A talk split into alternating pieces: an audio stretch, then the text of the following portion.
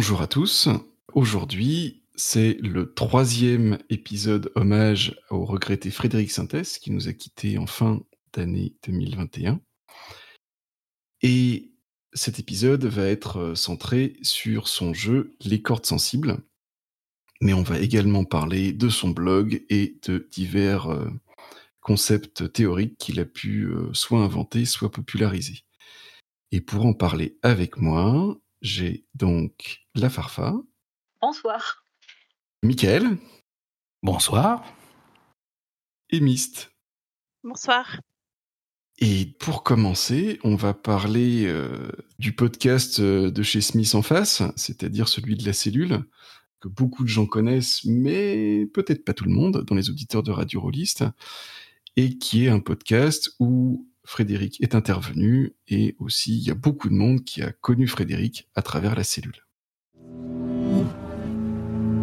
Euh, je m'appelle Maxime Tepp, je suis illustrateur, et bah, j'œuvre essentiellement dans le domaine du jeu de rôle. J'ai croisé pour la première fois le nom de Frédéric Sintès. Euh, la première fois en fait que je suis rentré en contact avec le milieu du jeu de rôle indépendant, c'était via le podcast de la cellule de Romaric Briand. Ça devait être la première saison, où du coup euh, il exposait énormément de, concepts issus de la forge et aussi de la scène euh, française qui, s'appropriait justement tous ces concepts qui commençait à créer la, scène de théorie du jeu de rôle et, la scène créative du jeu de rôle indépendant. Alors moi c'est euh, Jérôme, je participe à la cellule. J'ai playtesté pas mal des jeux de, Fred. Euh. La cellule, c'est euh, euh le blog de Romaric Briand, donc, et qui sert aussi donc de podcast, d'hébergement de, du podcast. Donc c'est un podcast, c'est des émissions sur le jeu de rôle où il y a de la théorie, a... et puis des fois ça aborde aussi d'autres sujets. Donc c'est très intellectuel dans la dans la façon d'aborder la chose.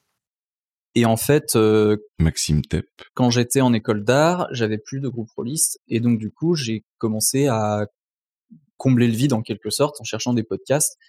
Et c'est là que je suis tombé sur le podcast de la cellule qui du coup m'a euh, appris l'existence en fait de tout cet univers-là. Je m'appelle euh, JCNO, je gravite depuis longtemps dans le milieu du jeu de rôle, d'abord en tant que, joueur, ensuite euh, je me suis mis à faire de, de l'actual play, de la traduction, de la relecture. Je ne m'étais jamais euh, intéressé au jeu de rôle indépendant avant d'écouter un petit podcast qui s'appelle La Cellule.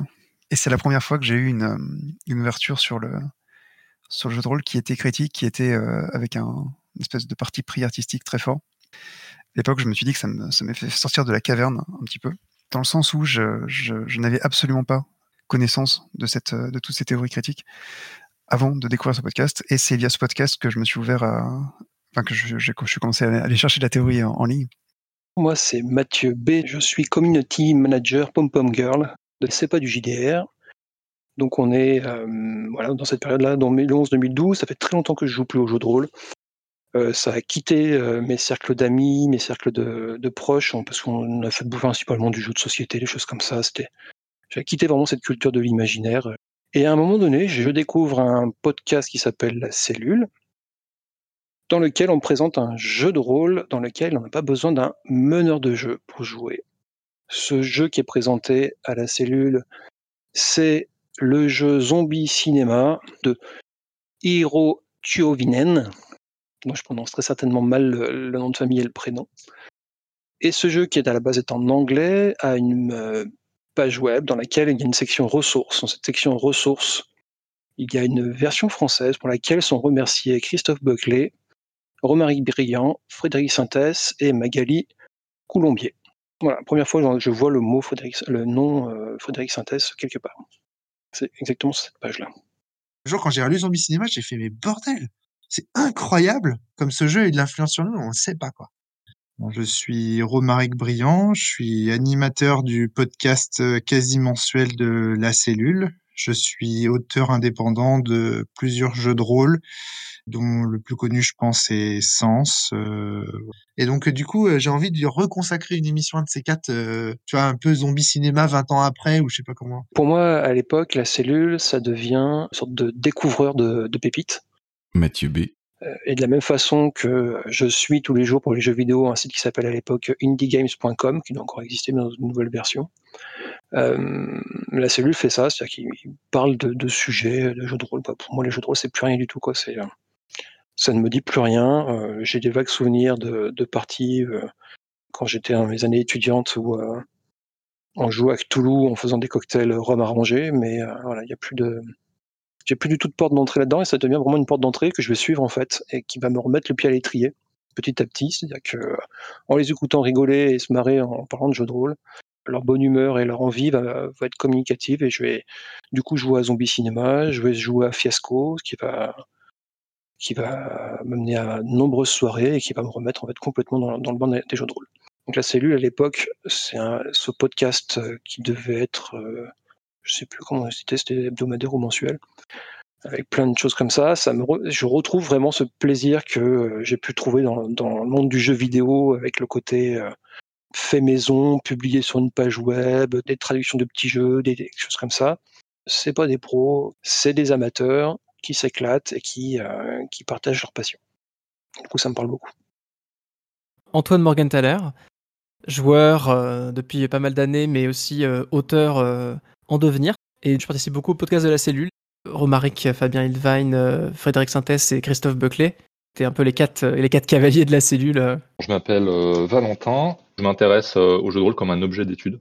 Qu'est-ce qui s'y passe Pourquoi est-ce que euh, on s'amuse quand on joue au jeu de rôle Comment fonctionne une partie de jeu de rôle Toutes ces questions m'intéressent. Alors le nom de Frédéric, je pense que ça doit être dans les podcasts de la cellule, aux alentours de euh, 2012-2013, dans ces eaux-là. Euh, parce que je m'intéressais euh, aux nouveaux types de jeux de rôle, euh, type Ap- Apocalypse World, euh, du type euh, Blistage, ce genre de jeu. Et euh, dans les micros de la cellule, euh, il parlait beaucoup de Frédéric Sintès.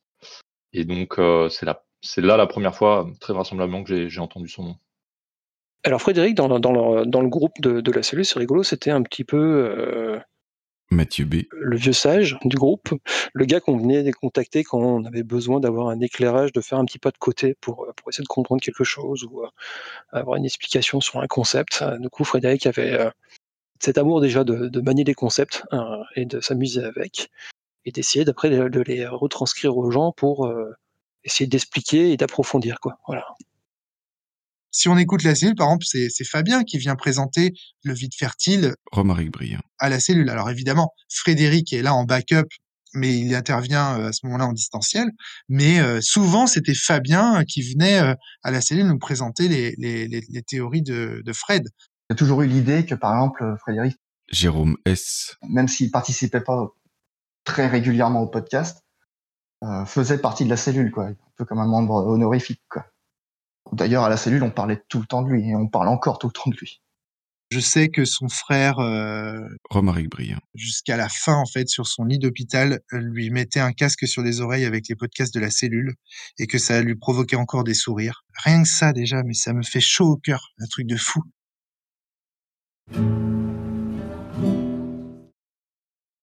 C'est marrant que tout soit découvert par la cellule, en tout cas qu'on ouvre euh, les discussions qu'ils avaient euh, dans le cadre du forum Silent Drift, si je ne m'abuse, si j'ai bien suivi le premier épisode, et que ça a débouché après derrière sur la cellule et que ça a permis de, donner accès à, toutes ces infos bah, au niveau de la France, par le biais d'un podcast. Quoi. Oui, c'est étonnant, effectivement. Enfin, c'est vraiment le moment où euh, faire un podcast, ça devient, enfin, je dirais pas facile, mais en tout cas accessible à pas mal de monde. Parce qu'avant euh, l'arrivée des podcasts, il y avait la radio. La radio, c'était quand même euh, des, des, des émissions euh, d'information jeu de rôle, mais qui étaient très localisées, vu que c'était des radios associatives un petit peu disséminées, et puis c'était de la FM, donc euh, c'était des petits, euh, c'était autour de ta ville, la grosse ville du coin, t'avais une chance de capter, mais euh, tu pouvais pas avoir accès à des émissions qui étaient faites à l'autre bout de la France, quoi. C'était pas possible. C'est vraiment le podcast qui l'a rendu possible. Et à l'époque, si ma mémoire est à peu près exacte, euh, il y avait euh, Radio Rolliste et la cellule avec des axes euh, radicalement différents parce que Radio Rolliste c'était plutôt de la- l'actu, la cellule c'était plutôt de la théorie en fait. Si je dis pas trop de bêtises. Tu te, tu te souviens sûrement plus de ce temps que moi. Qu'est- Qu'est-ce qu'il est, qu'est-ce qu'il est poli. Moqueur. Mais en plus des podcasts, il y avait aussi un autre moyen de, de diffusion qui est apparu à ce moment-là. Enfin, je veux dire, Internet c'est plus vieux, mais il y a eu euh, la mode des blogs où tout le monde avait un blog pour expliquer euh, euh, ce qu'il avait fait en vacances, tout comme des trucs très pointus sur son loisir. Frédéric en avait un, et il a été, comme on va le voir, assez central dans le développement de la théorie rôliste à la française. Je m'appelle Nicolas, on m'appelle Ours ou Shizumaru sur le net. Quand sur Facebook ou sur Twitter, on en vient à parler de théorie avec des gens, très vite, au lieu de réinventer la roue, au lieu de revenir euh, sur des choses qui ont déjà été dites avec plus de brio par quelqu'un d'autre, c'est généralement plus facile de dire ouais, mais en fait, du coup, ce dont tu parles, c'est intéressant si on le compare avec tel concept et donc donner un lien euh, vers le blog de Frédéric. Ça, c'est quelque chose qui m'arrivait très souvent. Limbic System, c'était une, une adresse vers laquelle on m'envoyait pour me dire hey, ce que tu dis, c'est intéressant, c'est, euh, c'est, ça fait penser à ce que disait Frédéric euh, sur telle chose ou telle autre. Et donc, nourrir la conversation avec des éléments de, de théorie qui sont posés sur le blog de Frédéric, bah, c'est quelque chose qui m'est très souvent arrivé en fait. Moi-même, j'avais pas forcément tout de suite le réflexe d'aller lire régulièrement ces articles au départ. En revanche, on m'a très souvent cité ces articles pour, euh, pour me dire qu'effectivement, ce que je cherchais dans le jeu de rôle, ce que je cherchais à tâtonner, ce, vers quoi j'allais en termes d'intention et d'ajustement, c'était des choses qui étaient déjà présentes dans la communauté avec ça. Je m'appelle Fabien Hildwein, je participe au mouvement de jeu de rôle indépendant euh, depuis à peu près son, apparition en France, un peu après. Son blog Limbic System, c'était des textes théoriques clairs. Euh, moi, régulièrement, quand je créais un jeu et que j'étais bloqué, je me disais tiens, il faut peut-être que j'aille relire tel euh, tel tel texte, ça, de Fred, ça m'aidera à avancer. Euh, J'ai l'impression que je bloque là-dessus. Enfin, voilà, c'était une boussole, si tu veux, enfin une manière de s'orienter, de, penser les de penser les choses de cartographier le jeu de rôle. Je m'appelle Guillaume Jantet, auteur de jeux indépendants à mes heures perdues, aussi illustrateur euh, de jeux indépendants. Quand il y a un, nouveau mot, euh, je comprenais pas bien le sens ou euh, où tu- je voyais à peu près l'idée, mais je voulais en savoir un peu plus. Effectivement, c'est sur son blog que j'allais regarder comment lui en parlait. Je suis Gaël Sacré, je suis, je me définis comme auteur de jeux de rôle avant tout, notamment Happy, Happy Together, euh, Cozil et récemment euh, Saga Heroic. Le blog de, de Limbic System de, Fred, c'était un peu euh, presque un support pédagogique pour moi parce que euh, euh, Fred pour moi a été vraiment un mentor, en particulier euh, dans le jeu de rôle, mais aussi de façon dans tout ce qui est artistique en général.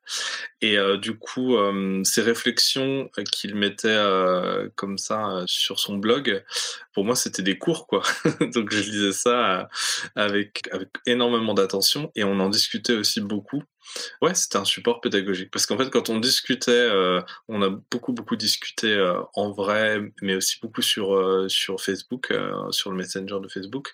Et en fait, à chaque fois, quand il, voulait revenir sur des notions théoriques, bien, il me renvoyait vers soit des articles de The Forge, des posts de Silent Drift, et plus tard des ateliers imaginaires, ou alors de son propre blog. Des fois, je lisais un de ses articles, puis je comprenais pas vraiment, et c'est vraiment après l'avoir euh, relu qui m'a expliqué des choses ou que j'ai expérimenté euh, réellement, soit en, faisant du game design, euh, en vraiment en triturant du jeu de rôle, ou en jouant des parties, que j'ai compris certains articles tellement il y avait il y avait des, choses qui étaient pas, forcément évidents à, comprendre.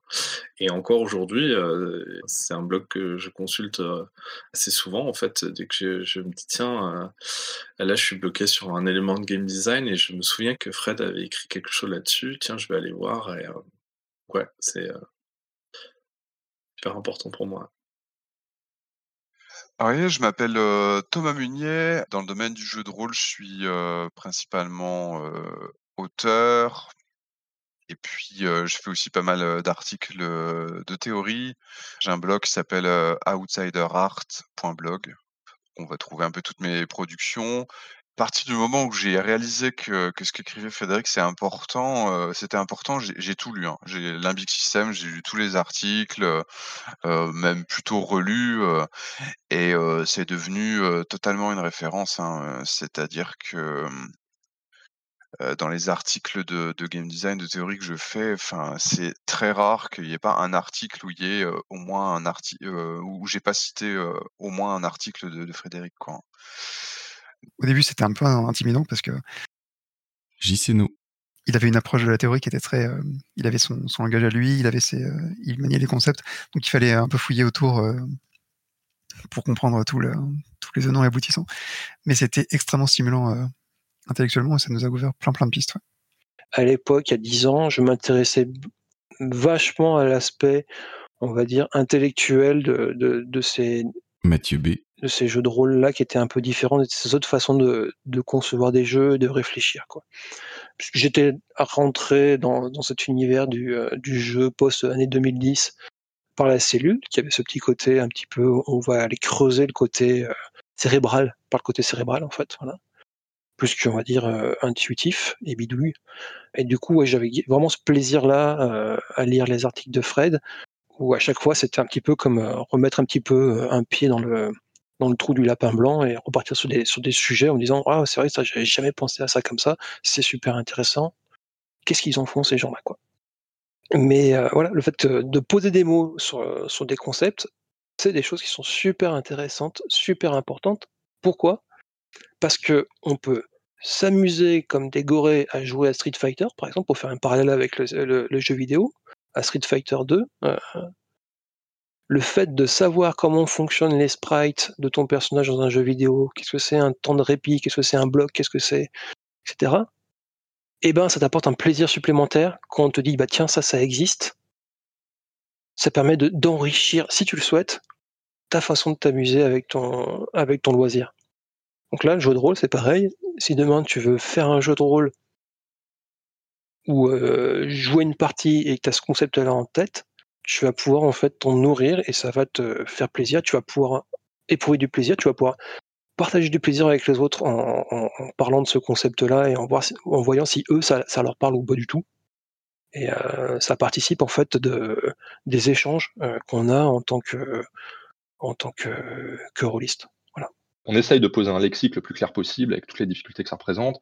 Valentin T. On essaie de poser des concepts, de voir en pratique comment ces concepts s'appliquent et de, de produire un, corpus de, de réflexion pour aller vers de nouvelles formes de jeu. Je pense que ça, c'est aussi quelque chose qui a été euh, énorme, quoi. C'est de, c'est d'ouvrir le, le- le champ des possibles, en fait, avec des réflexions comme ça et de d'améliorer euh, au maximum ou de d'intensifier la, la- la qualité de nos, nos parties. Ce qui euh, Antoine Morgenthaler. M'a marqué de, de Fred, au sens où ce qui, ce qui reste, ce qui est encore présent, c'est du vocabulaire, du langage. Il y a plein, plein, plein de concepts qui maintenant me paraissent comme des évidences et que j'utilise tout le temps. Et je regardais tout à l'heure euh, en réfléchissant avant la discussion, mais je me disais, ah oui, ça, ça vient de lui aussi. Ah, ça, il l'a il l'a- il repris à centraliser.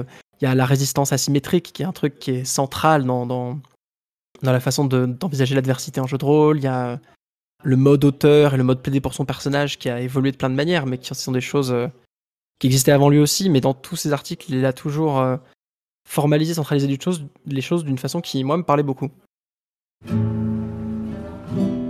Ce que je retiens, ce qui est assez impressionnant, c'est à quel point son blog, ses interventions, c'est euh, manifestement une référence en fait quand on veut réfléchir sur, sur ce que c'est le, jeu de rôle, pourquoi on joue, comment on peut faire si on a telle ou telle intention, ce genre, voilà, ce genre de choses. Et euh, ouais, c'est c'est assez impressionnant. Oui, ça a l'air d'être la référence, euh, en tout cas une des références euh, en France euh, pour le jeu de rôle. Oui. Mais après, oui, à une certaine époque, ça l'a été. Mais euh, il faut voir que maintenant, il y a aussi... Alors, peut-être pas aussi organisé ou tout ça, mais il y a d'autres gens qui, qui ont- qui font tout un travail, euh, que ce soit sous forme de blog, de, de vidéos, de, de podcast, qui est assez foisonnant, mais c'est vrai qu'avoir un... Ouais, ce blog très organisé, où tu pouvais retrouver des concepts, où tu avais des articles très écrits, en tout cas, en France, euh, pour le jeu de rôle, j'ai l'impression que c'est lui qui a lancé ça, même si maintenant on en trouve euh, autre part. Ce que je trouve intéressant, c'est que euh, même si euh, Frédéric nous a quittés, euh, c'est que ce blog reste là avec toute cette, cette bibliothèque d'articles très intéressants qui couvre énormément d'aspects, de la même façon que le blog de The Forge est toujours là. Et je pense qu'il fait toujours aussi date. En France, forcément, celui de Frédéric fait aussi date. Et je pense que c'est chouette qu'on ait cette chance que tout ce qu'il a écrit soit toujours disponible, même si euh, aujourd'hui euh, il y a euh, énormément de gens qui réfléchissent à leur tour, soit en puisant leur inspiration sur ce que Frédéric a lancé, et Romaric et Christophe, etc., mais même qui viennent de leurs propres réflexions et qui continuent de les alimenter sur d'autres blogs, sur d'autres sites, sur d'autres podcasts. Mais c'est chouette de pouvoir voilà, juste d'une simple recherche sur les blogs, d'aller trouver des articles qui peuvent nous, nous parler, ou en tout cas nous expliquer un concept qui nous paraît important. Quoi. Mm. Mais là-dessus, j'aurais quand même une nuance, c'est que tu citais la forge, et en fait, c'est un des gros trucs qui manque à la forge, en fait. C'est-à-dire que la forge, c'est un forum, comme l'était oui. Silent Drift ou euh, les ateliers imaginaires. Ouais, ok, il y a un lexique. Il y a un lexique qui a été établi, qui a été maintenu pendant très longtemps avec des choses qui datent de différentes époques et qui sont pas forcément cohérentes les unes avec les autres, et qui ont été écrites par des personnes différentes aussi d'ailleurs. Ouais. Et euh, je dirais qu'il y a eu un phénomène assez particulier avec le blog de Frédéric Sintès, c'est qu'effectivement, ces réflexions, elles n'étaient pas perdues dans les archives d'un forum. Ouais. On avait qui, qui forcément se sont perdus dans les archives d'un forum, mais quand il y avait quelque chose qui pensait être assez intéressant, il le rédigeait noir sur blanc sur son blog avec un article très construit, qui était d'ailleurs pas mal relu par d'autres avant d'être publié. Et, et, ça, ça donne une base commune, enfin ça a donné une base commune à, à, à, toute cette école, quoi, si on veut, de créateurs, qui peut-être a manqué à quelque chose comme la forge, parce que maintenant c'est impossible de retourner, euh, de retrouver euh, les, oui. Bah, c'est un c'est discussion de l'époque, voilà. C'est juste une page qui, qui, qui, liste un certain nombre d'articles, mais en effet, euh, euh, d'articles, en tout cas de, de, de, sujets sur des discussions, mais t'as pas une recherche globale qui te permet de retrouver un concept ou de retrouver quelque chose. C'est globalement, euh, c'était bon à te fader euh, tous les historiques si tu veux retrouver quelque chose, quoi. Ce qui, à l'inverse du site de, du, du, blog de, de Frédéric, euh, c'est limpide, facile à d'accès réfléchi. Euh, quoi, je veux dire, il y a une vraie réflexion qui est posée autour de ça et qui va pouvoir aussi, euh, je dirais pas vulgariser, mais en tout cas rendre accessible, on va dire, tout simplement, des concepts et des sujets et, et que c'est nourri de ses réflexions derrière et de sa capacité à, à rendre ça accessible à tout le monde. Quoi. Même si on sait que de ce qu'on a vu, chaque mot a son importance et que parfois il faut relire un article de nombreuses fois avant de le saisir réellement. Quoi. Tout à fait transition parfaite pour parler de la transmission des concepts. Moi, c'est Steve, chroniqueur à Radio Rollist. Les théories de la forge, théories euh, initialement américaines. C'était des articles écrits en anglais, un peu compliqués. Je savais qu'ils existaient, mais je n'avais jamais pris la peine de dépasser quelques lignes. Je crois vraiment que le, premier blog de théorie rolliste que j'ai pu lire, enfin que où vraiment, je, sais que j'ai, j'en ai eu connaissance, j'ai dû lire ces articles. Bon, c'était le, le blog de Frédéric, qui est Limbic System. Et euh, il y avait ce travail, il y avait un travail de pédagogie, de traduction, de transcription, peut-être d'adaptation d'ailleurs, des théories de la forge dont on avait beaucoup envie de parler à l'époque. Le dilemme du joueur d'échecs, je crois qu'il a été théorisé par Vincent Baker, mais qu'il a, je crois, je crois qu'il en a parlé sur le Big System. JC nous. Dans certains jeux, on ne fait que poser des histoires sur des pièces d'échecs et le jeu d'échecs pourrait continuer sans, sans qu'on pose des histoires sur les pièces sans qu'on leur invente une vie, et que finalement, c'est peut-être mieux quand c'est l'histoire qui propulse le jeu et non pas quand c'est la mécanique qui propulse l'histoire.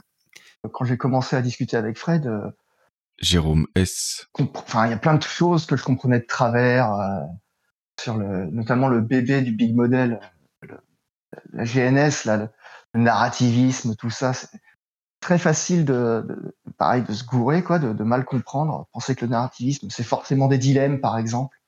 Au début, son blog, je l'ai, je l'ai lu en long, large et travers. Je relisais, je révisais des fois. Et ça suffisait toujours pas. Quand j'en discutais avec lui, je me disais, mince, il y a ça que j'ai pas compris encore. Et à chaque fois, sourcé en plus, parce qu'il me disait, non, non, mais c'est, voilà, regarde, c'est comme ça parce que et en- il était très en plus fidèle, Fred. C'est-à-dire qu'il il avait euh, découvert tout ça via les idées de Ron Edwards, donc sur le site La Forge, et il rendait à César en permanence. Et donc, euh, bon, bah, quand il prenait ses points de divergence, il les prenait, mais quand il était d'accord, il se référait toujours un peu au corpus originel. Quoi. Il y avait un côté comme ça, un peu exégète. Bon, on n'était pas euh, Thomas Munier. bon, sur les premiers articles. euh, des fois, des, des fois, des fois, Frédéric me, me rappelait que je comprenais pas forcément bien certains, certaines bases, notamment de la forge euh, sur la GNS et tout, et que je disais des choses qui étaient pas pas exactes sur la GNS. Il faudrait que je relise les, les articles euh, justement où je où je fais ça, puis où il m'avait fait cette remarque. bon, il avait sans doute un peu raison, quoi. C'était à l'époque où je j'avais posé des bases de ce qui deviendrait plus tard l'atomistique, donc j'étais pas content de la GNS, donc euh, je pense que du coup, par, par conséquent, je disais des trucs qui étaient qui étaient pas exacts dessus, quoi. Et euh, en fait, la solution après, ça a été de forger mes propres termes, c'était beaucoup plus facile, quoi. Euh, plutôt qu'effectivement d'aller d'aller sur des terrains déjà trop trop balisés. Je pense aussi qu'il faut se dire que Fred était très inspiré par The Forge, Fabien Ilvine. mais c'était plus qu'inspiré parce que il a vraiment à la fois lu les textes, il les a redi- redigérés à sa sauce. Et ce qu'on appelle le mouvement forgien en France, eh ben, en fait, c'est beaucoup le, le mouvement Frédéric Saint-Essien, quoi. C'est-à-dire que son blog a énormément in- influencé. Moi, moi, c'est ça en fait. hein. J'avais lu un peu euh, The Forge, mais c'est vraiment la traduction de Fred qui, qui en a fait quelque chose de d'illuminant, quoi. On pouvait comprendre les jeux à travers le modèle GNS, où on pouvait comprendre, euh, tout un tas de concepts euh, forgiens à travers à, travers justement la, la, la traduction qu'il en avait faite. Je pense qu'il y a une forge française en fait. Valentin T. Clairement, c'est pas c'est pas comme si euh, Fred euh, et euh, Christophe Beuclé notamment, Fabien Hildine, Romaric Briand, tous ces gens-là étaient étaient juste des passeurs en fait. Je pense que c'est pas du tout ça qui s'est passé. Je pense qu'en fait ils ont ils ont mobilisé les théories de la forge pour en partie les les, les les transmettre, mais surtout se les approprier et puis en faire quelque chose qui était utile pour eux à, à ce moment-là. C'est toute cette euh, cette clique là en tout cas qui m'a euh, donné envie de parcourir plus en avant les euh, les théories anglophones qui en fait finalement m'ont moins apporté que le retravail qui a été fait a posteriori en fait par les francophones. C'est-à-dire que hum, ça correspond, mais je pense que pas ça correspondait à, des à des objectifs que je partageais avec notamment Frédéric en fait. Je crois pas que on puisse faire une théorie qui soit euh, très englobante et qui parle de tous les phénomènes du jeu de rôle, c'est beaucoup, trop compliqué. Donc en fait, euh, chacun essaye de d'approcher le jeu de rôle à partir de son propre angle. Et en fait, la forge réinterprétée par Fred, enfin en tout cas euh, que, que, c'est approprié Fred et le, le, le travail qu'il a fait en plus me parlait beaucoup plus finalement que les sources originales en fait. À la cellule, on l'a avoué, je sais plus quand, dans, dans, dans un des podcasts, quand on parle des théories forgiennes à la cellule, Jérôme S. on parle finalement très peu des textes originaux forgiens et de leur compréhension originale, notamment parce que Ron Edwards, euh, bon, était euh, un peu, euh, un peu perché lui aussi quand même, mais pas toujours dans le bon sens du terme, quoi. Et du coup, euh, la compréhension de- du narrativisme du GNS, de, de la forge en France, est plus ou moins ouais, issue de, de la compréhension qu'en a- qu'en avait Fred et Christophe Buckley, euh, qui, qui beaucoup défriché le terrain à la base. La principale relation que j'ai eue à- à- avec Frédéric, Thomas Munier. je dirais que c'était une relation de citation. Je, citais énormément son travail. Puis on avait fait un petit échange d'articles invités. Il avait écrit un article invité sur mon blog qui parlait de la souffrance, en fait, euh, la, souffrance qu'on ressent en créant, mais qui est une souffrance, une souffrance assez libératrice, puisque elle aboutit à produire des choses qui nous, qui nous réalisent. Je pense que ça faisait beaucoup écho à sa maladie, même si la maladie n'était pas citée. hein. Moi, du coup, j'avais fait un article sur son blog euh, qui parlait de minimalisme. Christophe Guillaume Beclet, modérateur du forum Silent Drift, dédié aux jeux de rôle indépendants. En tout cas, les premiers temps, il m'a envoyé des articles pour, euh, avant de les publier, on en discutait pas mal. Ouais, c'était des discussions des fois assez poussées sur quel terme euh, capturerait le mieux ce qu'on essaie de, enfin, ce que lui essayait d'exprimer. Est-ce que c'était raccord avec telle autre chose qu'il citait? Alors après, je, je commentais pas tellement sur le blog, mais sur les premiers articles, en tout cas, je pense que j'ai, j'ai encore pas mal euh, fait office de relecteur, on va dire. cette époque-là, hein, au tout début, on était tellement proches euh, que Romaric Briand. euh, donc j'avais pas besoin de lire le blog de Frédéric. Quand l'article sortait, moi, j'avais discuté avec Fred pendant des heures et des heures avant du contenu de l'article. Après, après, après 2012, et là j'ai commencé à me heurter moi aussi, euh, comme euh, euh, n'importe quel internaute si j'ose dire, à la difficulté parfois de saisir euh, certains concepts de, Frédéric. Après les ateliers imaginaires, Fabien jouait le rôle que j'avais joué autrefois avec Frédéric, si tu veux. Il était, en, il discutait avec lui des articles, et donc du coup, moi, quand j'avais pas compris, Fabien m'expliquait tout ça avec la pédagogie qu'on lui connaît, et pof, c'était bon. J'avais, euh, fait mon, rattrapage euh, des concepts euh, frédéricains. Je regardais le blog et je me rends compte qu'il y a 13 ans d'articles en fait. Ça a commencé en janvier 2007. Ça, c'est. les derniers articles datent de mars 2020. Donc, ça fait une, une tranche de vie absolument énorme en termes d'écriture, même si au début, des articles de théorie, il n'y en a pas vraiment.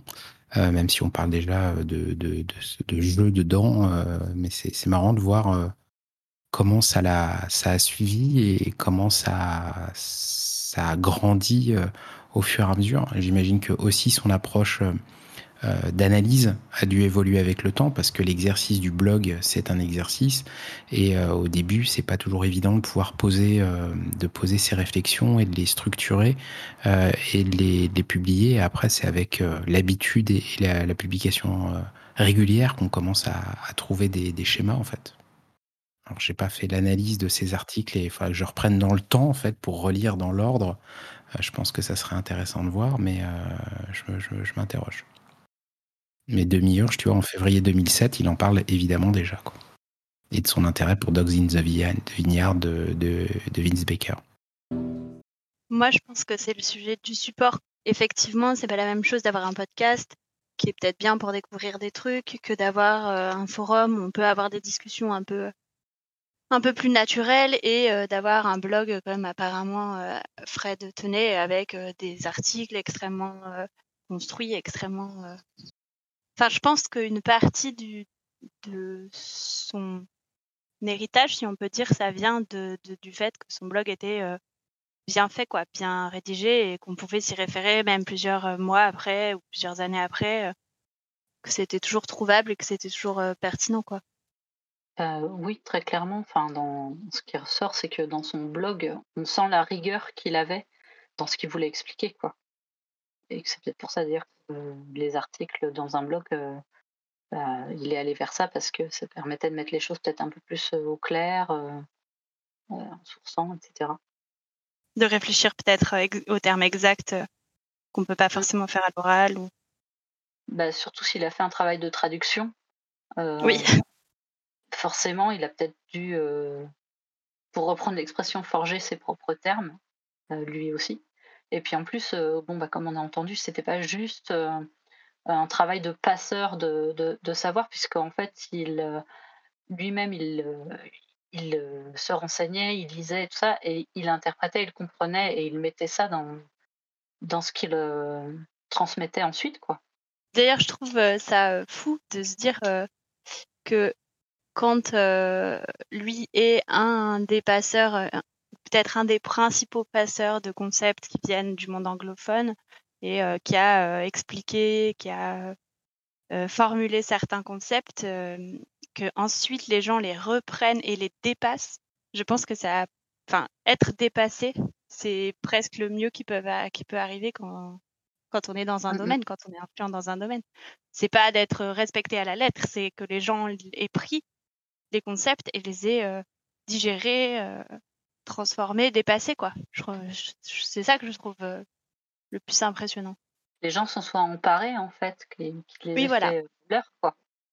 C'est marrant de voir comment euh, Frédéric est dépeint comme un quelque part comme un, un érudit, un sage, euh, mais du coup tout le monde comprend pas euh, tous les termes qu'il peut utiliser ou toutes les explications qu'il donne sur les articles qui sont à la base quand même un peu cryptiques, comme le disait Steve, et, derrière que les gens s'en emparent pour justement développer et essayer de, poursuivre l'œuvre de d'accessibilité euh, de ces informations-là pour qu'ils puissent servir au nombre, ce que disait euh, Romaric sur euh, sur Fabien, c'est ça, qui euh, derrière clarifiait les, à nouveau remettait une, accessibilité au terme de Frédéric quand les gens n'avaient pas bien compris. Donc ça prouve bien que c'était vraiment le point d'entrée euh, pour la communauté euh, française à ce moment-là qui s'intéressait euh, à la scène indépendante et au concept forgien. Et derrière, après, ça a permis de diffuser euh, tout ça et de permettre de, créer un vivier, euh, en tout cas de d'aider ceux qui voulaient créer des choses et, de développer ensuite. Et ce qui fait que, évidemment, la scène aujourd'hui, elle est, très vivace et il y a énormément de production. Comme quoi, le l'œuvre est, est, est in progress et elle ne s'arrête pas. Et c'est ça qui est chouette aussi. Euh, c'est-à-dire que euh, voilà, mettre une impulsion tout en alimentant énormément de choses qui sont toujours accessibles et qui permettent aujourd'hui à plein d'auteurs et d'autrices euh, de, de poursuivre le chemin en fait. Après, c'est vrai que rien que le fait de transcrire en, y mettant euh, sa patte, mais euh, depuis l'anglais, rien que ça, ça rend accessible à plein plein de, gens francophones parce que la barrière de la langue, surtout quand il y a un vocabulaire euh, assez spécifique et tout. Ben, je sais plus quel est l'intervenant qui, disait ça, mais que lui, euh, The Forge, euh, il lisait quelques lignes et puis après il, arrêtait parce que peut-être que voilà le, vocabulaire le, faisait que c'était vraiment plus compliqué, plus coûteux en, en, temps et en énergie et, et en faisant ce travail-là, il a permis à, avec d'autres, hein, j'imagine qu'il n'était pas le seul, mais il a permis à plein de gens en fait, d'accéder à, à, ces connaissances-là et à, à, oui. à, ce que les gens les approprient à, leur tour. Quoi. Oui, exactement. Et ça, disons qu'il y a le, le, le, travail de traduction qui avait déjà été commencé en particulier par euh, Christophe Guillaume Buckley. Et puis, euh, il y a vraiment le, le, travail de pédagogie par rapport à ces concepts qui sont, qui sont compliqués, qui correspondaient pas à ce que les gens avaient en tête à l'époque quand ils pensaient euh, création de jeux de rôle. Et, et le fait qu'il y ait quelqu'un comme ça qui soit capable de les expliquer, qui d'ailleurs lui aussi a dû galérer pour les comprendre, hein, mais euh, euh, qui revienne dessus, qui y ajoute sa propre patte, qui le rende accessible, ben voilà, ça, ça a ouvert des horizons pour, euh, pour plein de gens.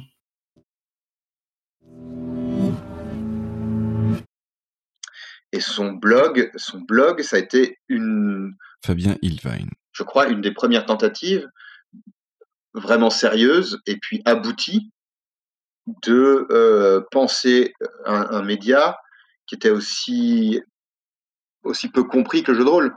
Alors, on n'est toujours pas sorti d'affaire. Hein. Aujourd'hui, euh, comment on fait un jeu de rôle? Bon courage. Je, ne sais toujours pas comment. Je suis, incapable de répondre simplement à cette, question.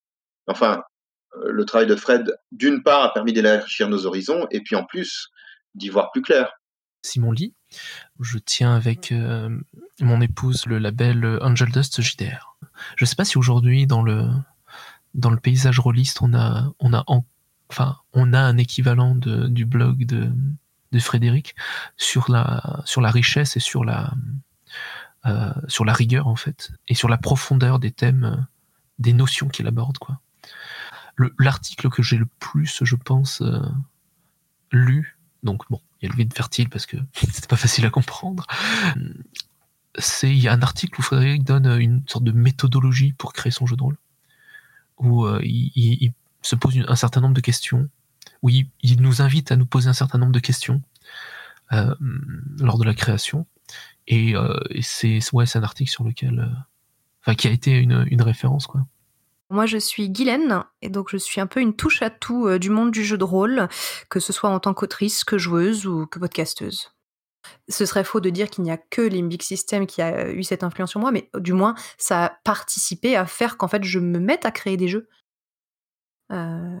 Puisque c'est vraiment un peu, tous ces articles de théorie qui commençaient à arriver, qui commençaient à arriver en francophonie et et du coup qui faisaient qu'on pouvait aussi avoir la connaissance de dire: «Ah bah attends, je vais aller voir ce qui se fait en anglais» et cetera. Enfin toutes ces toutes ces portes-là, heu, sur le monde de la théorie rôliste m'ont beaucoup fait m'interroger sur ce que j'aimais, sur ce que je voulais explorer et m'ont fait me poser des questions, sur, ce qu'est un jeu de rôle que je ne me posais pas avant. Il y a des choses qui me semblaient être évidentes avant que tout d'un coup on remet en question et on se dit: «Ah mais attends au final, pourquoi est-ce qu'il y aurait un scénario et chacun un seul personnage?»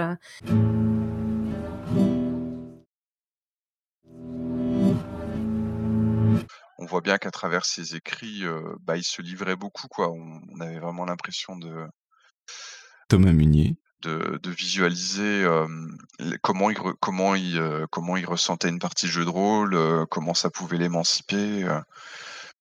C'était facile en fait d'avoir une compréhension assez poussée de de ce qu'il recherchait et de de ce qui lui donnait du plaisir et ce qui lui en donnait pas.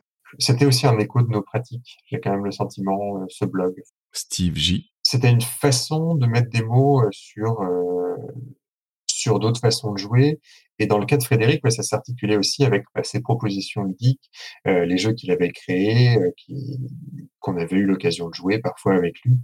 Heu et donc c'était un espace de réflexion, mais c'était quand même aussi vraiment pour moi, c'était un espace de, d'articulation entre une pensée théorique et en fait quelque chose d'assez pratique. Non mais, moi ce que je trouve in intéressant dans ce que dit, heu, notamment Guylaine, pour, heu, pour pour, heu, prendre peut-être un peu de hauteur, c'est de se rendre compte que pendant très longtemps, les jeux de rôle, ils ont été faits, en poursuivant, heu, ce qui était déjà fait. C'est-à-dire que les gens, les auteurs s'inspiraient de ce qu'ils voyaient qui était déjà publié pour propre pour produire leur propre jeu. Heu, soit, bah, en étant publié, donc ça veut dire de réussir à passer les barrières des éditeurs et rentrer et je pense que, heu, à partir du moment où, quoi, le les outils ont commencé à être accessibles pour faire des choses entre guillemets, «d'apparence pro», heu et beh, du coup, heu, l'arrivée de de ces théories, de cette réflexion, elle a permis aux auteurs, heu, en devenir ou aux auteurs, existants déjà, qui qui avaient déjà produit, de se poser des vraies questions et de remettre en cause, heu, ce que les ce que les leurs aînés avaient fait et heu, produire des jeux qui ne rentrent plus seulement dans le modèle tel qu'il était présenté, mais au explorer d'autres voies et les publier et les rendre donc accessibles au plus grand nombre, que ce soit par internet, quand c'était du PDF au tout début ou que ce soit en magasin tout simplement ou avec des Indie Press Revolution ou je ne sais quoi d'autre encore, qui permettaient de relayer tout plein de choses. Ça permet aux gens aux auteurs, heu, de sortir un peu de la grande route pavée et puis de prendre un peu les chemins de traverse et de se dire: «Eh, je peux peut-être faire différemment, peux peut-être tenter ça», Bah, si si s'il y a bien 2 f enfin fonctions si on veut, heu, que j'ai retrouvées dans les interviews, par rapport au au blog de Frédéric, bah, il y avait bien sûr mettre en avant sa pratique du jeu de rôle qui, à l'époque, était vraiment minoritaire et puis, heu, il y avait aussi une volonté de de vraiment penser le jeu de rôle de manière, heu, analytique, ce qui pouvait ouvrir, heu, plein de portes, Mmh. de de de nouvelles choses, de nouvelles façons, de jouer le jeu de rôle. À partir du moment où on a posé une définition, bah, c'est plus facile d'aller voir, à côté, derrière, en dessous, enfin, ce genre de choses. En fait, j'ai découvert une manière de réfléchir Valentin T. au jeu de rôle, qui était très sérieuse, d'une certaine manière. C'est-à-dire, de prendre vraiment, heu, le maximum de ce qu'on pouvait comprendre dans, heu, dans le jeu de rôle et de, heu, de le désosser jusqu'à la moelle, quoi et heu, vraiment, je me suis dit: «OK, on peut aller très, très loin en pour comprendre cet objet. On peut vraiment, heu, se permettre de faire ça quelque part». Il y avait une, hem, une, heu, une sorte de libération, quoi, quand je quand j'ai lu son blog et ses travaux. L'approche très analytique de Fred m'a beaucoup, beaucoup, heu, influencé. Parce que du coup, je me suis mis à, réfléchir, comme un scientifique à cette euh, pratique euh, artistique, quoi, qui est le, le jeu de rôle, et essayer de, de découper et d'analyser et de me dire, bah oui, en fait, on, on peut faire ça, quoi. On peut euh, réfléchir de manière très intellectuelle, et ça s'oppose pas du tout à euh, une pratique artistique euh, qui est très profonde en réalité.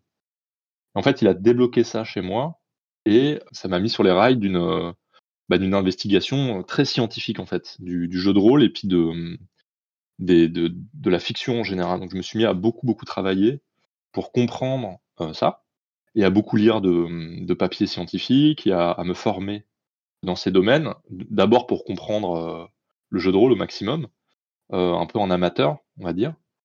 Et après, j'ai- je me suis mis à, réutiliser ce que j'avais euh, découvert de cette manière dans mon travail de, de recherche. Et euh, de fil en aiguille, euh, je me suis mis à de plus en plus travailler sur la fiction. Et aujourd'hui, depuis peu de temps, mon activité principale, c'est de faire de la recherche scientifique pour essayer de comprendre les, les déterminants de ce qui fait qu'on aime les histoires fictionnelles. Et donc je pense que dans mon histoire professionnelle, le passage de Fred dans ma vie a été euh, déterminant en fait pour, euh, pour le, là où j'en suis aujourd'hui.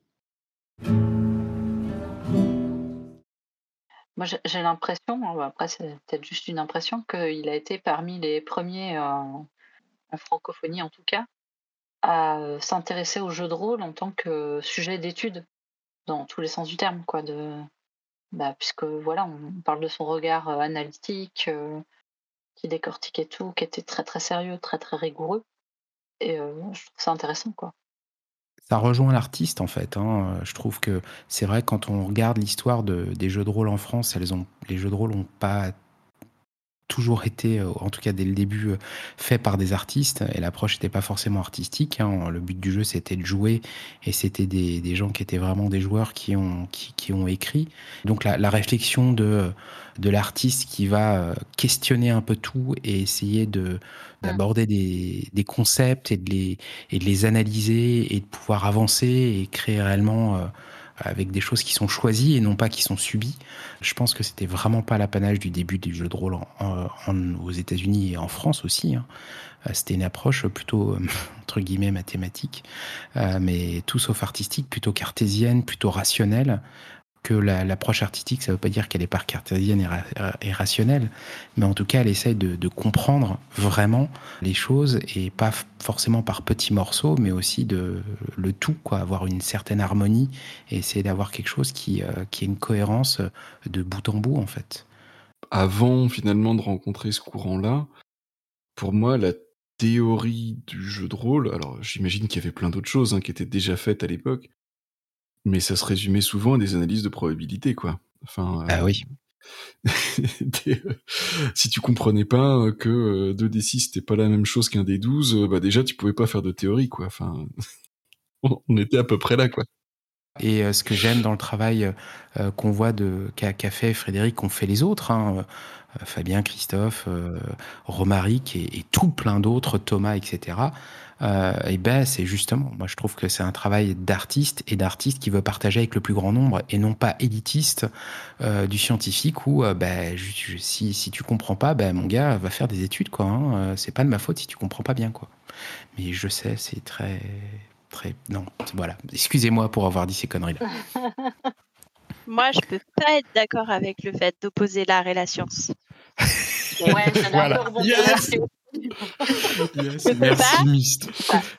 C'est pas possible. euh, euh, je sais, elle est courant, mais c'est, à mon avis, c'est un tort, je pense. Et je pense que, d'ailleurs, j'ai l'impression que l'approche de Fred, euh, si on en croit les témoignages, était relativement scientifique, Ouais, c'est ce que j'allais dire. tout ouais. en, Euh, tout en promouvant une pratique artistique et pas, euh, et pas effectivement mathématique du jeu de rôle, comme ça a été dit précédemment, mieux que ce que je pourrais le faire. Donc, pour moi, le travail de Fred, tel que je le comprends dans les témoignages, est la preuve que n'oppose pas l'art et la science. Enfin, Je m'incline très, très, très humblement, euh, Mist. Je suis, je suis aussi assez d'accord avec toi. J'ai vraiment réfléchi au fil de ma pensée. Je, je te prie d'accepter mes Oui, bah, confuses. Voilà. Mais je, je, suis d'accord avec toi. Je suis, je suis néanmoins d'accord avec toi. Je ne suis pas buté sur le sujet, bien au contraire. Non, non, en effet, scientifique, c'était peut-être un petit peu euh, trop généraliste comme terme. Non. Ouais, ouais, mathématiques face à. Non, non, maths, je suis d'accord. Plus d'accord. Quand, euh, oui, mais euh, c'est vrai qu'en fait, euh, quand, euh, quand on écoute les gens parler de, de Fred, quand ils parlent de rigueur, de, de sérieux et tout ça, pas que les artistes soient pas rigoureux ou sérieux. Non, au contraire. Ils n'ont pas le propos, hein. mais euh, j'ai l'impression qu'il avait un regard d'artiste sur euh, l'objet jeu de rôle et qu'à à ce regard, il appliquait une certaine euh, démarche scientifique d'étude où il allait décortiquer les choses, etc. Sans jamais perdre son regard d'artiste. Quand, quand on revient au premier épisode où justement, euh, je crois que c'est Romaric qui parlait de, de, de quand il a fait les beaux-arts et ce qu'on lui a appris à questionner, etc., euh, ça, ça prouve bien que dans l'art, il y a bien une démarche euh, de compréhension, d'analyse, de questionnement euh, qu'on trouve aussi dans la science, bien sûr. Euh, mais euh, c'est- c'était dans- c'est plus dans ce sens-là que je- je- j'opposais, c'est-à-dire vraiment, même si euh, dans le principe, ils, ils sont le scientifique comme l'artiste cherchent dans, les deux cas. Leurs outils sont pas forcément les mêmes, euh, mais euh, il y a une rigueur dans les deux cas. Et en effet, pour moi, un artiste n'est pas quelqu'un qui est bordélique et, absolument pas rigoureux. Il y a pas mal de scientifiques qui avaient aussi euh, des, pans artistiques dans leur vie. Et, j'imagine bah, l'inverse. Il y a des gens qui sont plus connus pour leur côté artistique et qui pouvaient avoir des côtés très scientifiques euh, sur d'autres euh, aspects. Et voilà, quoi. C'est Mhm. pas, c'est pas si opposé que ça, en fait. euh. Ouais. Moi, je pense que la plupart des scientifiques, des scientifiques euh, brillants, des génies, euh, ils ont justement cette, euh, cette capacité à, à imaginer le, les choses autrement. Et que je pense que pour, pour être chercheur, il faut, euh, Ah, il faut avoir de. il faut de la boîte. Donc, euh, c'est, pour moi, c'est vraiment euh, convergent, quoi. Mais euh, si je veux essayer de dégager un point, pour le coup, la, la façon de faire de Frédéric était euh, vraiment euh, particulière par rapport à ce qui se faisait à son époque, plutôt que de, de parler de, de rigueur scientifique et de, ou, de, de travail artistique, enfin, même si euh, il y a des choses qui sont particulières dans son approche, mais il y a vraiment une volonté d'aller chercher quelque chose qui tient du drame humain, plus que de l'aventure euh, et, et de l'imaginaire échevelé. Et c'est quelque chose qui se traduit dans un de ses jeux les plus anciens, même s'il est jamais paru en tant que tel, qui est euh, Les cordes sensibles. Les cordes sensibles, c'était une façon de jouer sur les émotions, sur les conflits entre personnages. Steve J. On pouvait soit le présenter comme film français RPG, soit le présenter comme Buffy contre les vampires RPG.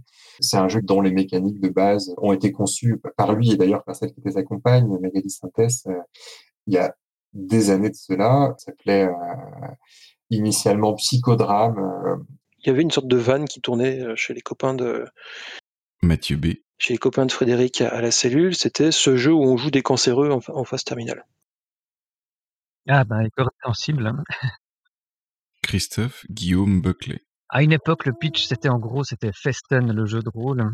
Je sais pas si c'est une référence qui est encore euh, d'actualité euh, plus de dix ans plus tard, mais euh, ouais, un souper de famille qui part euh, gravement euh, en vrille avec des, des secrets de famille qui ressortent, des gens qui se rabibochent, des gens qui qui se parlent plus jamais, enfin des trucs un peu dramatiques comme ça. Euh, Les cordes sensibles, qui était un, JCNO. un prototype euh, qu'il a beaucoup, tra- beaucoup travaillé, qui était un, comme un, psycho, un psychodrame euh, où on jouait des scènes euh, dans une famille ou, dans- euh, ou avec des gens proches qui, qui, qui- qui- ou avec des relations qui dysfonctionnent et qui finissent par évoluer euh, en bien ou en mal. Et euh, je me souviens que d'une écriture vraiment passionnée, on sentait qu'il avait une passion vraiment pour le sujet. Et euh, en même temps quelque chose, une espèce de, de mécanique que je trouvais moi euh, trop froide pour être vraiment appréhendée de manière euh, simple, quoi. Alors, les cordes sensibles, c'est un exemple un peu extrême parce que c'est un jeu qui n'est pas fini déjà et qui, est, euh, qui était vraiment compliqué dans sa, mé- dans sa mécanique. Et les cordes sensibles, je, je sais plus où j'avais entendu ça, mais ouais, c'était c'était quand quelqu'un prenait le, le- Antoine Morgenthaler. Je crois que c'était un, po- un, un podcast de la cellule d'ailleurs, où quelqu'un prenait en exemple ce jeu pour dire ouais, mais en jeu de rôle, on peut jouer à plein de choses, on peut jouer euh, des familles en difficulté dans lesquelles euh, il y a euh, euh, telle personne qui annonce euh, que qu'un tel est adopté, ou alors que machin annonce qu'il y a une maladie grave et tout. Et euh, et c'est très rigolo. Enfin, c'est très rigolo. C'est c'est d'oser ce genre de proposition de jeu et de chercher ok comment on va le faire fonctionner derrière. Euh, c'est sûr que c'est pas facile, donc je comprends que ce soit un jeu ambitieux, mais en même temps c'est je pense que ça permet des expériences de jeu euh, très fortes et très puissantes, euh, de jouer des choses qui sont dramatiques dans le quotidien, dans la simplicité. Ça peut être des choses contemporaines, ça n'a pas besoin d'être euh, du fanta- fantastique il y a 800 ans avec des dragons. Ça peut être discussion de famille et secret de famille dans ton jardin, et ça peut être autrement plus dramatique. Je, je connaissais pas les cordes sensibles. euh, le principe, euh, waouh, c'est impressionnant et super intéressant. euh. L'expérience de jeu doit être hallucinante, quoi. Ouais, ça, ça, ça doit secouer un peu potentiellement quand même. Ouais, les outils, euh, les outils de sécurité émotionnelle sont, sont importants à mon avis dans, ces cadres, dans ce, cadre-là. Ouais. Après, quand on regarde le blog de, de Frédéric, les lignes et les voiles, c'est quelque chose qu'il aborde déjà en mai 2012, quoi, il y a 10 ans. Euh, Et donc, euh, dans ce cadre-là et dans le cadre des cordes sensibles, euh, l'outil émotionnel, l'outil de sécurité émotionnelle, en effet, qu'il est bienvenu, surtout si tu joues avec des gens que tu ne connais pas, pour au moins poser le contrat social de façon assez claire. Moi, ce que Même je quand trouve, tu connais les gens. Même, Même quand, quand tu tu connais, bien les sûr, gens. même, je- je- parfois on pourrait même dire surtout quand tu connais les gens, mais ça dépend vraiment, forcément. Mais c'est super intéressant. Parce que ça peut permettre aussi de, de, se mettre dans des situations qu'on ne connaît pas et d'essayer d'imaginer comment, comment aborder le sujet. Quoi. Quand il prenait l'exemple de, euh, de, de, dire à un enfant qu'il est d'être parent et de dire à- comment tu dis à l'enfant que tu l'as adopté à un âge où il est capable de comprendre et tout ça c'est des sujets euh, ouais c'est waouh c'est ou d'autres sujets hein, mais ce que je veux dire c'est super intéressant quoi mais ça doit remuer Ça donne envie d'y jouer. C'est un jeu qui fait réfléchir sur euh, soi-même en fait, sur, euh, sur, euh, ouais, sur comment on réagirait, sur. euh, Ouais, ça, ça, ça devrait être assez intéressant. j'imagine comment ça te remue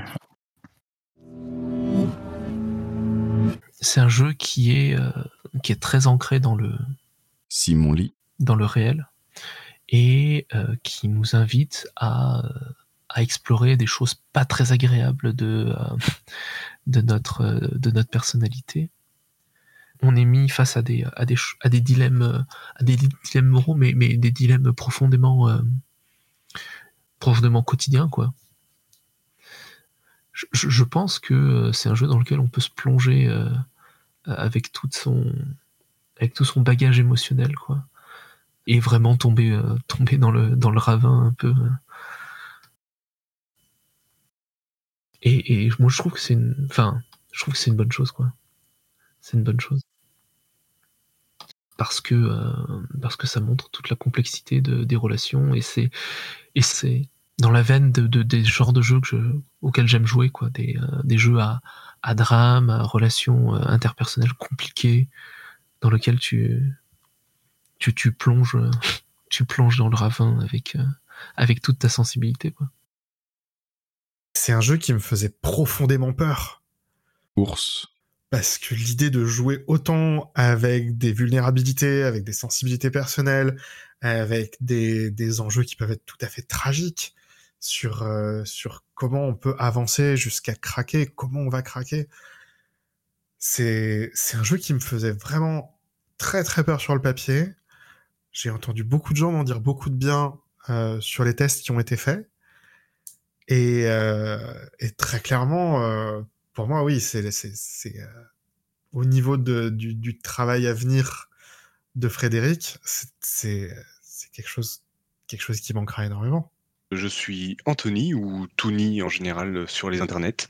Les cordes sensibles, c'est un jeu que je trouve absolument magnifique. Enfin, c'est la première fois que je pleurais autant dans un jeu de rôle. C'était. Incroyable. Parmi euh, tous les projets de jeu de rôle de Fred, je pense que euh, celui qui m'a vraiment euh, Gaël Sacré. qui m'a, enfin, qui me motivait beaucoup, qui m'a beaucoup marqué, c'est les cordes sensibles, qui s'appelait avant Psychodrame. Déjà parce que c'est probablement les meilleurs moments de, de partie, de, de campagne que j'ai pu faire. C'est un jeu que j'aime énormément, tout simplement. Et puis parce que je pense que c'est un, un des plus grands euh, aboutissements, on va dire, de, de- de- de- des théories et des, réflexions de, Fred. Ouais, je pense que les cordes sensibles, c'est euh, vraiment lui, quoi. C'est-à-dire quand euh, maintenant, quand j'y repense, et, et, euh, j'espère si j'ai l'occasion d'y rejouer prochainement, j'aurai vraiment l'impression qu'il est qu'il est encore là avec nous, quoi, parce qu'il y a y a toute cette fragilité. C'est un jeu qui est bouleversant. C'est un jeu aussi, j'en ai pas parlé, mais qui qui n'est pas en. Il n'aimait pas euh, Fred que que ce soit manichéen, quoi. Euh, il aimait bien l'idée du drame. En fait, le, ce qui était au centre de, des cordes sensibles, c'était le drame. C'est-à-dire comment en fait on se retrouve dans des situations qui sont euh, inextricables parce que parce que la vie est complexe, parce que euh, la vie, c'est pas juste, euh, il y a des valeurs positives, valeurs négatives. Non, des fois, on se retrouve dans des situations où on doit faire des choix, et ces choix sont jamais bons ou mauvais. Et euh, c'est ça, hum, pour moi, dont, dont parlent les cordes sensibles, et qui, qui, fait que c'est un jeu qui, me, qui me touche énormément. Et, voilà, je- j'espère qu'on aura l'occasion euh, de le de, de- d'y rejouer déjà tout simplement et puis de bah, peut-être de le de le, de le publier euh, de la meilleure manière qui soit pour lui rendre hommage. Ouais, ça a l'air d'être un jeu aussi où, euh, au, au niveau du, du phénomène de, de bleed, euh, ça doit être euh, Mhm. assez intense vu ce que- vu ce qu'on entend. Et j'ai l'impression que c'est Ouais. fait pour, quoi. C'est c'est un peu ce qu'on ce qu'on cherche. C'est fait pour faire du bleed out, quoi, effectivement. Après, c'est sûr qu'il faut, faut savoir avec qui tu le joues, je pense, peut-être, ce genre de jeu. Parce que Et il faut peut-être pas, euh, faut peut-être faire attention aux thématiques euh, qu'on Mm. choisit aussi, quoi. Des fois, c'est bien de mettre un tout petit peu de distance, euh, au moins dans l'univers. ou- À mon avis, le plus intéressant et le plus sous- sous-estimé des jeux de Fred non sortis, c'est les corps sensibles. Romaric Brillant. C'est un jeu qui a justement qui a souffert en fait de sa communication en mode euh, c'était un des un des premiers jeux de rôle indépendants francophones euh, très euh, mélodramatique et porté sur des sujets de problématiques existentielles euh, immédiatement euh, sans faire de détour par l'aventure et l'héroïsme et du coup on a perdu de vue le fait que justement il permettait d'émuler des œuvres euh, super héroïques du type de celles euh, qu'on voit chez Marvel ou même Le Seigneur des Anneaux dans lequel les personnages se pleurent dans les bras les uns des autres euh, et compagnie et compagnie. Et en fait, euh, les cordes sensibles ont des thématiques qui peuvent être beaucoup plus larges que la caricature que qu'on en a faite. Alors, les cordes sensibles, c'est un jeu qui se joue à deux, trois ou quatre personnes. Fabien Ilvain. C'est un jeu qui aborde fondamentalement les drames humains. Drame au sens où, non pas au sens euh, des conflits, euh, enfin, d'une certaine forme de fétichisation du conflit, quoi. C'est pas du drama. C'est des drames au sens où, dans l'existence humaine, il y a des moments où il faut choisir. Il faut choisir entre euh, bah, différentes or- orientations dans sa vie, euh, différents traits de caractère. Enfin, il, faut choisir et que ces choix nous définissent. Le jeu par défaut se joue dans la vie quotidienne, mais on peut y jouer dans de nombreux contextes. J'ai fait des super parties avec euh, des histoires de vampires qui étaient vraiment très intéressantes. Chaque joueur a un personnage qui est lié aux autres, et le personnage de chaque joueur a un problème qu'il cherche à explorer dans sa vie, consciemment ou inconsciemment. Alors, je me souviens plus de ce que c'est que ces problèmes, mais il y a des problèmes fondamentaux. euh, je désire euh, quelque chose, mais il y a quelque chose d'autre qui m'en empêche dans ma vie. Euh, j'ai peur de quelque chose, mais euh, et donc euh, il y a toute une partie en début de partie où on crée les personnages, on crée leurs liens, on crée et surtout on crée à la fois leurs désirs, qu'est-ce qu'ils veulent faire, de quoi ils ont peur, etc. Et on crée aussi les obstacles qui peuvent être à la fois des obstacles externes, c'est-à-dire je veux me libérer, mais ma famille m'en empêche parce que voilà. Et puis des obstacles internes. Je veux me libérer, mais j'ai peur de ne pas être à la hauteur, par exemple. Et en fait, le jeu, à travers une mécanique euh, où on, fait face à ces problèmes-là, mais on, peut aussi en, subir les conséquences émotionnelles. Parce qu'en fait, c'est un jeu qui permet de, prendre en charge l'inconscient des personnages. Ça, je, malheureusement, je peux pas l'expliquer comme ça. Il faut y jouer pour euh, comprendre euh, ce que je veux dire par là. Et en fait, petit à petit, à travers des rencontres, à travers des confrontations, à travers des moments de solitude, euh, le, personnage va répondre à la question que à sa question fondamentale. Et quand il a répondu à sa question, ben, la, partie se, termine. Ça doit être bien pour explorer aussi le, le relationnel entre personnages. Hein. Euh, quel que soit le jeu, en fait. De l'équipe, oui, en fait. Ça. Le principe de l'équipe dans, dans, dans, un jeu, quel qu'il soit, euh, comme il disait super-héros, mm -hmm. mais euh, Space Up ou n'importe quoi, en fait. Voilà. Mais euh, à la fois l'entraide et puis les moments euh, de désaccord, enfin,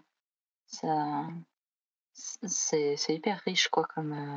Euh, Ouais, ça pourrait même donner lieu à, tu fais dans, dans le cadre d'une campagne où tu joues à un jeu X ou Y, de, de faire, dans le cadre où tu pars, je sais pas, des respirations dans la campagne où tu veux creuser les rapports entre les personnages, de, de l'illustrer par une partie de, des cordes sensibles, justement, avec les personnages pour essayer d'adresser euh, un, un sujet, un nœud, une corde sensible euh, à, à, à dérouler, en fait.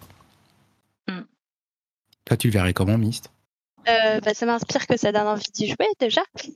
Ouais. Bien d'accord. Et euh, moi, j'étais, je, je me disais euh, que ce serait euh, trop cool de faire euh, une partie des cordes sensibles dans un univers classique de jeu de rôle, genre euh, Heroic Fantasy, ou Mm. un truc comme ça, avec des dragons, euh, euh, genre euh, la conversation dans le jardin, mais euh, mais entre euh, deux chevaliers qui ont buté un dragon, quoi. Hmm. Je trouve euh, le décalage sympa, quoi. Mais après, tu vas, par rapport à ce que tu disais tout à l'heure, euh, en particulier Michael, d'aller euh, insérer ça au milieu d'une autre campagne, il y a vraiment un truc qui est très intéressant dans les cordes sensibles. Déjà, c'est de, c'est la création des personnages, enfin en tout cas leur création dans le cadre de jeu-là, où tu vas, bah, comme disait Fabien tout à l'heure, tu vas poser un, un certain nombre de, de, problèmes, de choses qui t'empêchent de d'attaquer vraiment tes problèmes euh, directement. Et, tu vas chercher, ouais, tu vas chercher assez facilement dans l'intime et ce genre de choses, quoi. Ce qui est intéressant, c'est justement, ça peut être vachement intéressant de le faire une fois que la campagne est bien lancée. C'est-à-dire que chacun des joueurs et des joueuses ont, ont pu euh, vraiment prendre la mesure du personnage tel que tel qu'il le voit. Et du coup, euh, pas au tout début parce que c'est toujours délicat. Euh, euh, Il y, a, il y a besoin d'un temps pour pour l'incarner, quoi. Et à partir de là, de de- de- d'aller dans cet axe-là pour euh, pour, ad- pour aborder des, des sujets euh, profonds, en tout cas les, déjà les détailler à la création du personnage dans le cadre des règles, et puis après derrière de, de, de, de, de l'aborder en jeu, quoi. Hmm. Ouais. Ça pourrait Je être cool. pense que tu peux faire un peu un mix, que c'est un- peut-être intéressant de réfléchir aux liens qu'ont les personnages à la création en amont. Euh, avec les cordes sensibles, j'imagine que c'est possible. J'imagine que le jeu dit euh, le frère, enfin vous êtes frères, euh, vous avez une jalousie entre vous, j'en sais rien, hein, j'invente parce que j'ai pas lu les cordes sensibles. Et du coup, après, faire une vraie partie des cordes sensibles une fois que la campagne est déjà lancée, quoi. Mm. Mais peut-être que c'est bien de penser avant. Surtout qu'une fois que la campagne est déjà bien lancée, les, les liens euh, qu'on avait imaginés à la création du personnage ont pu déjà évoluer et prendre euh, en profondeur. Et euh, du coup, euh, si tu arrives avec euh, un jeu comme les cordes sensibles, avec ce genre de, de groupe, euh, ça peut donner un, un résultat assez, assez intéressant. Ouais, Début d'acte 1, euh, fin d'acte 1, euh, quoi, le faire à des moments importants pour voir l'évolution justement et, et, euh, et- et s'intéresser à des sujets qui évoluent dans le temps en fait. Je pense être, euh, après Fred, la personne qui a le plus joué à les cordes sensibles. Fabien Ilvine. Il y a une époque, j'y jouais une fois par semaine, quoi. J'ai fait découvrir à plein, plein, plein, plein de gens. Et dans ce jeu, euh, le premier truc qu'on demande, c'est de prendre un problème qui nous parle à nous-mêmes. Et c'est incroyable à quel point les gens me parlaient de choses qui étaient très personnelles très vite.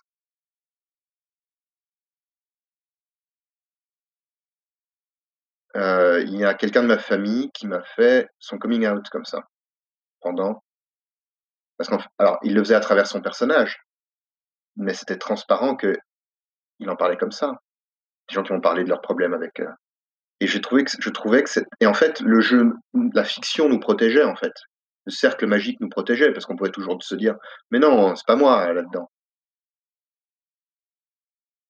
Mais je trouvais que c'était quelque chose qui était vraiment très fort. On a commencé à jouer et, et ça nous a Simon lit. ça nous a touché quoi. Et, et on on n'a pas fini la partie. On s'est dit oula. C'est euh, justement quoi c'est c'est c'est c'est profond. Et euh, et on n'est pas allé jusqu'au bout mais pas enfin je pense pas enfin je pense pas que ce, ce soit une mauvaise chose au contraire quoi. C'est c'est que ça c'est justement que ça ça fait mouche. Moi, ça me faisait penser aussi aux thérapeutes qui vont utiliser le jeu de rôle en tant vraiment que, que, que jeu de rôle comme outil pour aider des, des patients. Et Mhm. euh, je sais pas si ce genre de jeu euh, pourrait pas justement euh, aider en étant euh, évidemment bien cadré parce que parce que voilà effectivement sécurité émotionnelle et tout ça parce que c'est un jeu qui va qui va forcément te faire réfléchir sur euh, sur toi sur comment tu même si c'est un personnage que tu fais réagir qui peut être très très différent de toi ça va forcément ça va te- t'interroger sur toi-même je pense Voilà, peut-être qu'on pose la question à Sylphel, euh, qui était intervenu sur euh, justement sur le sujet Mhm. euh, sur Radio Rollist. On pourrait probablement ou Alak, qui était avec elle, euh, leur poser la question. Euh, je pense que c'est peut-être euh, quoi. Je sais pas, je pourrais pas répondre pour eux, mais de, en tout cas de ce que je me souviens de, de ce qu'on avait discuté, c'est peut-être trop loin. Euh, j'imagine que ça, ça s'adresse pas à tout le type de patient, évidemment, ce, ce type de jeu-là. Je sais pas. Parce que comme il semblait le décrire, si tu veux, c'était, ils adressaient vraiment un sujet, ils évitaient de, de traiter de multiples sujets d'évolution ou de, de, de réflexion pour, euh, pour les patients euh, dans une partie, quoi. Pour éviter que ce soit trop compliqué. Et euh, voilà. Mais je sais pas. Il falloir qu'on leur pose la question. Ouais, cadré parce que Ouais. Bah, vu la description du jeu ça peut secouer de ce jeu les cordes sensibles et un projet sur lequel j'ai- j'aime bien euh, y revenir de temps en temps Simon lit. Je sais que par ailleurs, d'autres personnes euh, le, re- le reprennent un peu euh, en le hackant ou, euh, ou, ou en jouant un peu différemment, et, et j'ai l'impression qu'il y a une. Enfin, il y a, il y, a un- il y a un fond, quoi. Il y a, il y, a, un- il y a une vraie mine euh, dans, dans ce jeu. Mais Déjà, j'aimerais j'aimerais quand même qu'on puisse dire que Les Cordes Sensibles était un jeu terminé, quoi. Thomas Munier. Euh, Peut-être que Frédéric le considérait pas comme tel, parce que c'était qu'un PDF et qu'apparemment il n'en était pas satisfait, il voulait aller plus loin. Mais euh, le jeu était tout à fait fonctionnel, quoi. Euh, C'est même sans doute euh, le jeu de Frédéric Synthèse que je préfère. Bah, les cordes sensibles est jamais sorti. Fabien Ilvine. Et pour moi, c'est le meilleur jeu de rôle euh, qui soit. C'est un jeu extrêmement. On peut faire des choses très différentes dedans, on peut faire des choses très profondes, très humaines. euh, on va faire en sorte de le, de le publier de manière posthume, mais très clairement, Les Cordes Sensibles, c'est le jeu le plus puissant de, de Fred. Il voulait le, il voulait le sortir, hein, mais ça s'est jamais réalisé. Et tu sais, euh, Mathieu, si euh, en effet ça avance et des gens veulent euh, essayer de le, le- le publier, est-ce que Fabien, euh, de ce qu'il disait, avance dessus pour que on ait une version entre guillemets finalisée ou en tout cas qui puisse être jouable, qu'on puisse essayer? Oui, tout à fait. Euh, Je sais que Fabien Ilvine est, est dessus, enfin comme, comme il disait lui-même, hein, c'est c'est sûrement une des personnes qui a le plus joué euh, euh, à ce jeu, aux cordes sensibles. Et du coup, il en a une très bonne connaissance. Alors après, le problème, c'est plus d'arriver à s'y retrouver dans les différentes versions que, que Fred a pu diffuser. Est-ce qu'il faut prendre l'avant-dernière version où il avait dit euh, Ah, c'est bon, euh, je vais sûrement euh, juste la retravailler un peu pour terminer Ou est-ce qu'il faut prendre euh, celle où euh, 15 jours plus tard, il est arrivé en disant Ah, j'ai une nouvelle idée, je vais plutôt faire comme ça Voilà, c'est un peu les questions qu'on se pose parce qu'effectivement, on a, il y a du coup de nombreuses versions. Enfin, c'est surtout Fabien qui se les pose. hein. Et puis, euh, on en a parlé dans les épisodes précédents de qui était une des caractéristiques des, des jeux que créait Frédéric, c'est que il aimait beaucoup les règles formelles. Et ben, il y a d'autres personnes qui sont arrivées à, à faire des versions des cordes sensibles euh, où il y a moins de règles formelles et qui peut être du coup plus facile d'accès peut-être. Et que Frédéric appréciait d'ailleurs. Donc, euh, quelle est la version qu'il faut, euh, qu'il faut publier exactement? C'est c'est plutôt ce genre de questions qui se posent. C'est peut-être plusieurs versions la réponse. Et d'avoir une version, euh, on va dire, plus accessible et puis une version plus fidèle, entre guillemets, et plus complète peut-être dans, dans, la forme telle que la voyait plus Frédéric, mais d'avoir une version accessible pour, pour la partager avec le plus grand nombre, euh, comme Mhm. euh, semblait être le cas de ce que souhaitait Frédéric. C'est-à-dire que ce soit un jeu qui soit joué, partagé et que ça permette aux gens de- de- de- d'avoir des expériences intéressantes en, a- en abordant des sujets qui leur, euh, qui leur sont chers dans le Mhm. cadre ouais, de, de, de la fiction qui, qui, qui naît à la table. Quoi. Ouais. Je vous propose d'écouter d'ailleurs un extrait à propos d'un d'un des hacks les plus célèbres des cordes sensibles, euh, célèbre même jusqu'à l'international.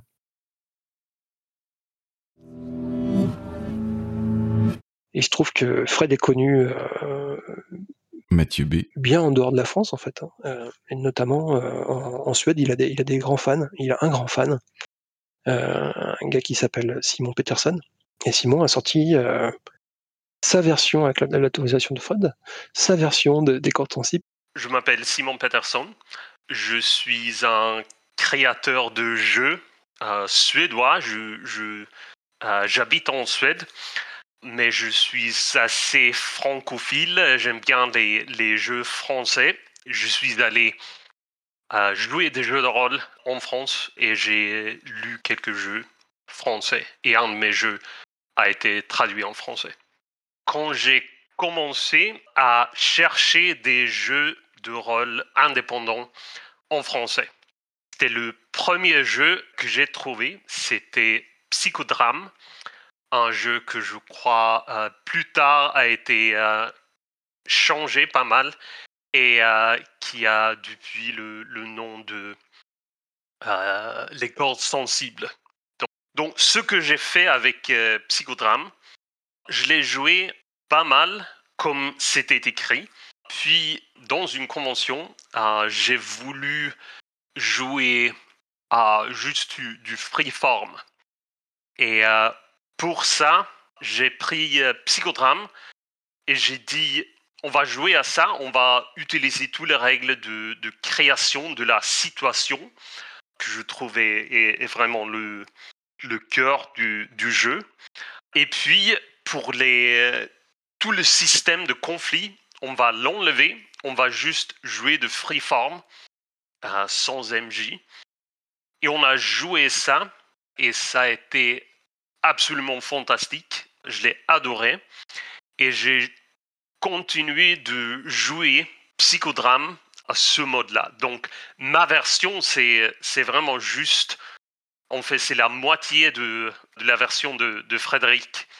C'était juste utiliser ce, euh, ces règles de création de personnages, création de situations, et puis juste euh, lâcher et jouer comme freeform. Mais ça m'a donné de, euh, un peu un alibi pour jouer à ça, parce que si je dis juste je vais jouer du, du freeform, c'est très difficile comme, comme pitch. Mais si je dis je veux jouer une, euh, une version hackée de la version playtest d'un jeu indépendant français non publié, alors tout le monde est très chaud. Tout le monde trouve ça euh, extrêmement intéressant. Ça, regardez les amis, ça, Mathieu B. ça c'est le jeu indépendant français.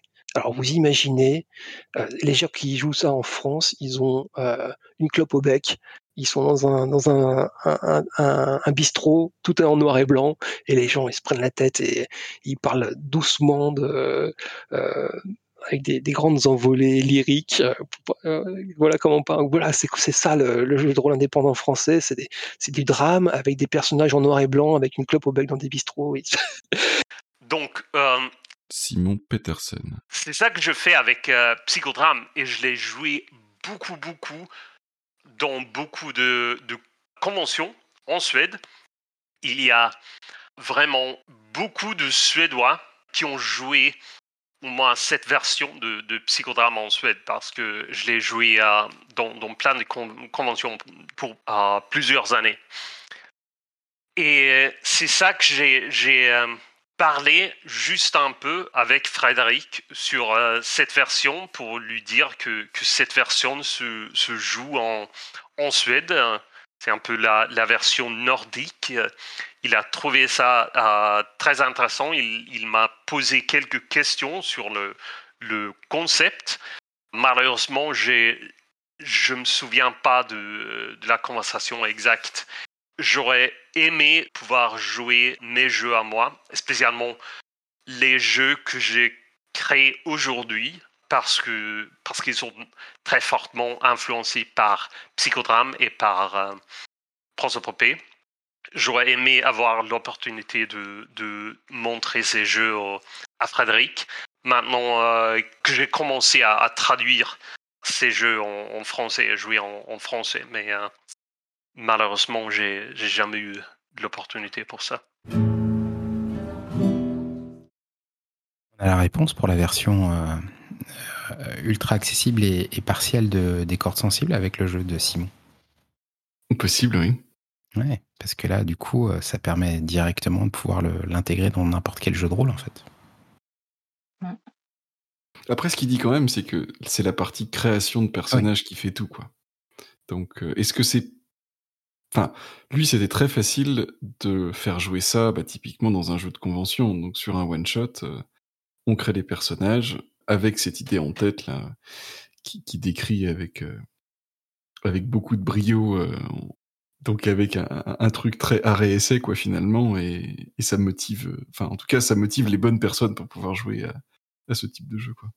Et comme ça, du coup, avec cette création de personnages là, sans avoir besoin finalement de, de règles formelles supplémentaires, rien que la création de perso, voilà, rien que cette problématisation des, des rapports entre les personnes, des problèmes qu'ils ont et, et de ce qui les empêche de les résoudre immédiatement, ça crée une situation euh, qui est faite pour le psychodrame, quoi. En tout cas, ça donne très très envie d'y jouer. Ouais, faut qu'on lise, en fait, pour voir, se rendre compte. C'est vrai que là, on a la description rapide des choses, mais on... c'est vrai que c'est en lisant euh, qu'on pourrait plus facilement se rendre compte, en fait. Mm. De l'utilisation qu'on pourrait faire du jeu, euh, soit en lui-même, c'est-à-dire euh, pas au- dans le cadre de quelque chose d'existant, ou euh, comment on pourrait l'intégrer dans, dans- dans du jeu existant, quoi. dans un jeu, dans une campagne existante, je veux dire. Mhm. Et puis un des, un des apports de, du coup de, de enfin, psychodrame euh, slash les cordes sensibles, c'est le, le fait de... Bah oui, certes, on peut se placer dans un univers euh, fantastique, euh, imaginaire ou autre, mais on peut aussi jouer ben, La vraie vie. Voilà, la vraie vie des gens normaux euh, ou pas, enfin normaux euh, avec tous les sens qu'on peut avoir du ce terme-là, mais euh, en tout cas, on n'est pas obligé de jouer des, des vampires ou des, euh, ou des super-héros pour, pour Ouais. pouvoir y jouer, quoi. La chose qui m'a un peu Simon Peterson. bouleversé, qui était la première fois que j'ai vu avec Psychodrame, c'est que c'était un jeu juste pour jouer des drames de notre monde. C'était pas un monde fantastique, c'était pas un monde de science-fiction, c'était pas notre monde mais avec des vampires ou de la magie, c'était juste des drames interpersonnels entre personnes comme, comme toi et moi. C'était juste euh, quelque chose très différent des choses que j'avais déjà jouées. Donc j'étais très contente avant. Je jouais plein de, jeux de, narration, plein de aussi des, des drames. Mais pour moi, les jeux de rôle, c'était toujours c'est c'est la culture nerd, c'est le Tolkien, c'est la science-fiction, c'est tout ça.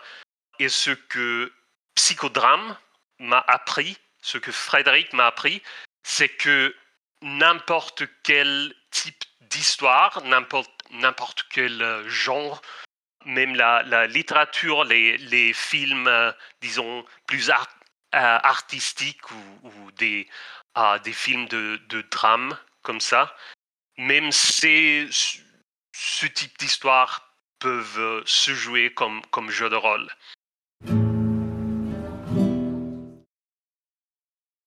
Euh, nous, on est parti un peu dans l'idée qu'on peut, on peut l'adapter euh, dans n'importe quel univers, ce qui, est, vrai, je pense. Mais euh, apparemment, Fred, lui, son, projet à la base, c'était un jeu que tu joues dans, un monde réel, dans un, une imitation du monde réel quand même. Pas, forcément en fait. Qu'est-ce qui disait ça? C'était peut-être Romaric qui disait ça au début Ou non, euh, ou non, ça devait être Steve qui disait ça, qu'on peut le présenter aussi bien comme, euh, comme film français RPG que, euh, que Buffy contre les vampires RPG, en fait, peu importe l'univers dans lequel on le met. Je dis juste qu'il y a pas mal de monde quand même qui a trouvé son compte avec quelque chose de très euh, réaliste, on va dire, presque naturaliste, alors que euh, c'est vrai que les exemples que vous vous citiez étaient beaucoup euh, dans des mondes de, fantasy, mais voilà, c'est juste pas obligatoire, quoi. C'est un jeu sans univers. L'impression que ça donne, c'est que, sans connaître Frédéric, hein, c'est que ce qui, crée un outil, ce jeu, pour euh, essayer d'a- d'amener des, des problématiques euh, du joueur, en fait, par le biais de son, son personnage, et de les confronter avec une sécurité qui est celle du personnage, mais en s'inscrivant dans un univers de tous les jours qu'on connaît tous, euh, apparemment ce qui était plus le cas dans le cas de psychodrame, bah, ça permet justement de trouver un, un biais pour pouvoir le, le- le confronter, la- la- le- trouver une sorte de résolution, quelle qu'elle soit, en, en, parlant et en, en le mettant dans, un- dans- dans le cadre d'un groupe de joueurs, de joueuses. Euh, voilà, j'ai l'impression, en tout cas. Je pense que le fait qu'on puisse le jouer dans un monde euh, classique, même si euh, a priori ça marche bien dans, plein d'univers, ça peut pour certains euh, être quelque chose qui est moins intimidant pour des joueurs qui connaissent pas le jeu de rôle. Certains vont être plus en sécurité dans des univers uni- imaginaires, mais d'autres vont se dire j'ai pas assez d'imagination, c'est impressionnant, j'ai jamais lu Le Seigneur des Anneaux, tout ça, et ça, ça peut permettre, euh, mine de rien, de commencer avec un jeu qui est en fait assez exigeant, mais qui fait moins peur. J'imagine. Peut-être aussi exactement l'inverse dans l'absolu. Euh, tu as peur d'exprimer euh, ce qui se passe à l'intérieur du conflit que tu as à l'intérieur de toi et, et aller explorer un univers imaginaire t'éloigne de toi-même, donc tu peux mieux euh, en sécurité l'aborder tout en te... te alors, je dis, le terme est gros, se cacher derrière, mais en tout cas, voilà, te sentir plus à l'aise de l'aborder parce que tu es dans un univers complètement fantastique ou super-héroïque ou je ne sais quoi. Tout à fait. Ça dépend des gens. Oui, oui, bien sûr. C'est pour ça que c'est intéressant, c'est que ça marche dans les deux sens. Si quelqu'un qui est plus à l'aise et qui se dit, voilà, quelqu'un qui est pas à l'aise avec l'imaginaire et qui, qui comprend mieux le, le- le truc de tous les jours, bah forcément, c'est vachement chouette. Euh, Donc du coup, euh, t'as les clés quoi qu'il arrive, quoi. Ou plus exactement la corde. Euh, moi, j'ai vraiment l'impression que c'est un jeu qui est, qui est conçu, qui est, qui est fait pour euh, pousser le joueur ou la joueuse à réfléchir sur soi-même, en fait, sur, euh, sur une problématique qu'il rencontre euh, dans, la, dans la vie réelle et euh, qui va mettre en jeu via son personnage. Et du coup, effectivement, euh, cette question de distance par rapport au personnage, elle est, elle est assez intéressante et importante, je pense. Oui, exactement. Mais pour pouvoir aborder ces questions de drame, ces questions humaines, et pouvoir soit les mettre à distance ou au contraire aller les explorer, Frédéric, il aimait vraiment beaucoup cette idée qu'il fallait essayer de s'aligner avec son personnage. C'est-à-dire, pas d'ironie dramatique, pas de trucs où on va dire ah oui, mais si je fais ça, ça va être mieux pour l'histoire. Plutôt de se mettre bah, dans les pompes de son personnage, quoi. Mhm. Et euh, aller explorer euh, via le personnage toutes les problématiques qu'on peut se poser, quoi.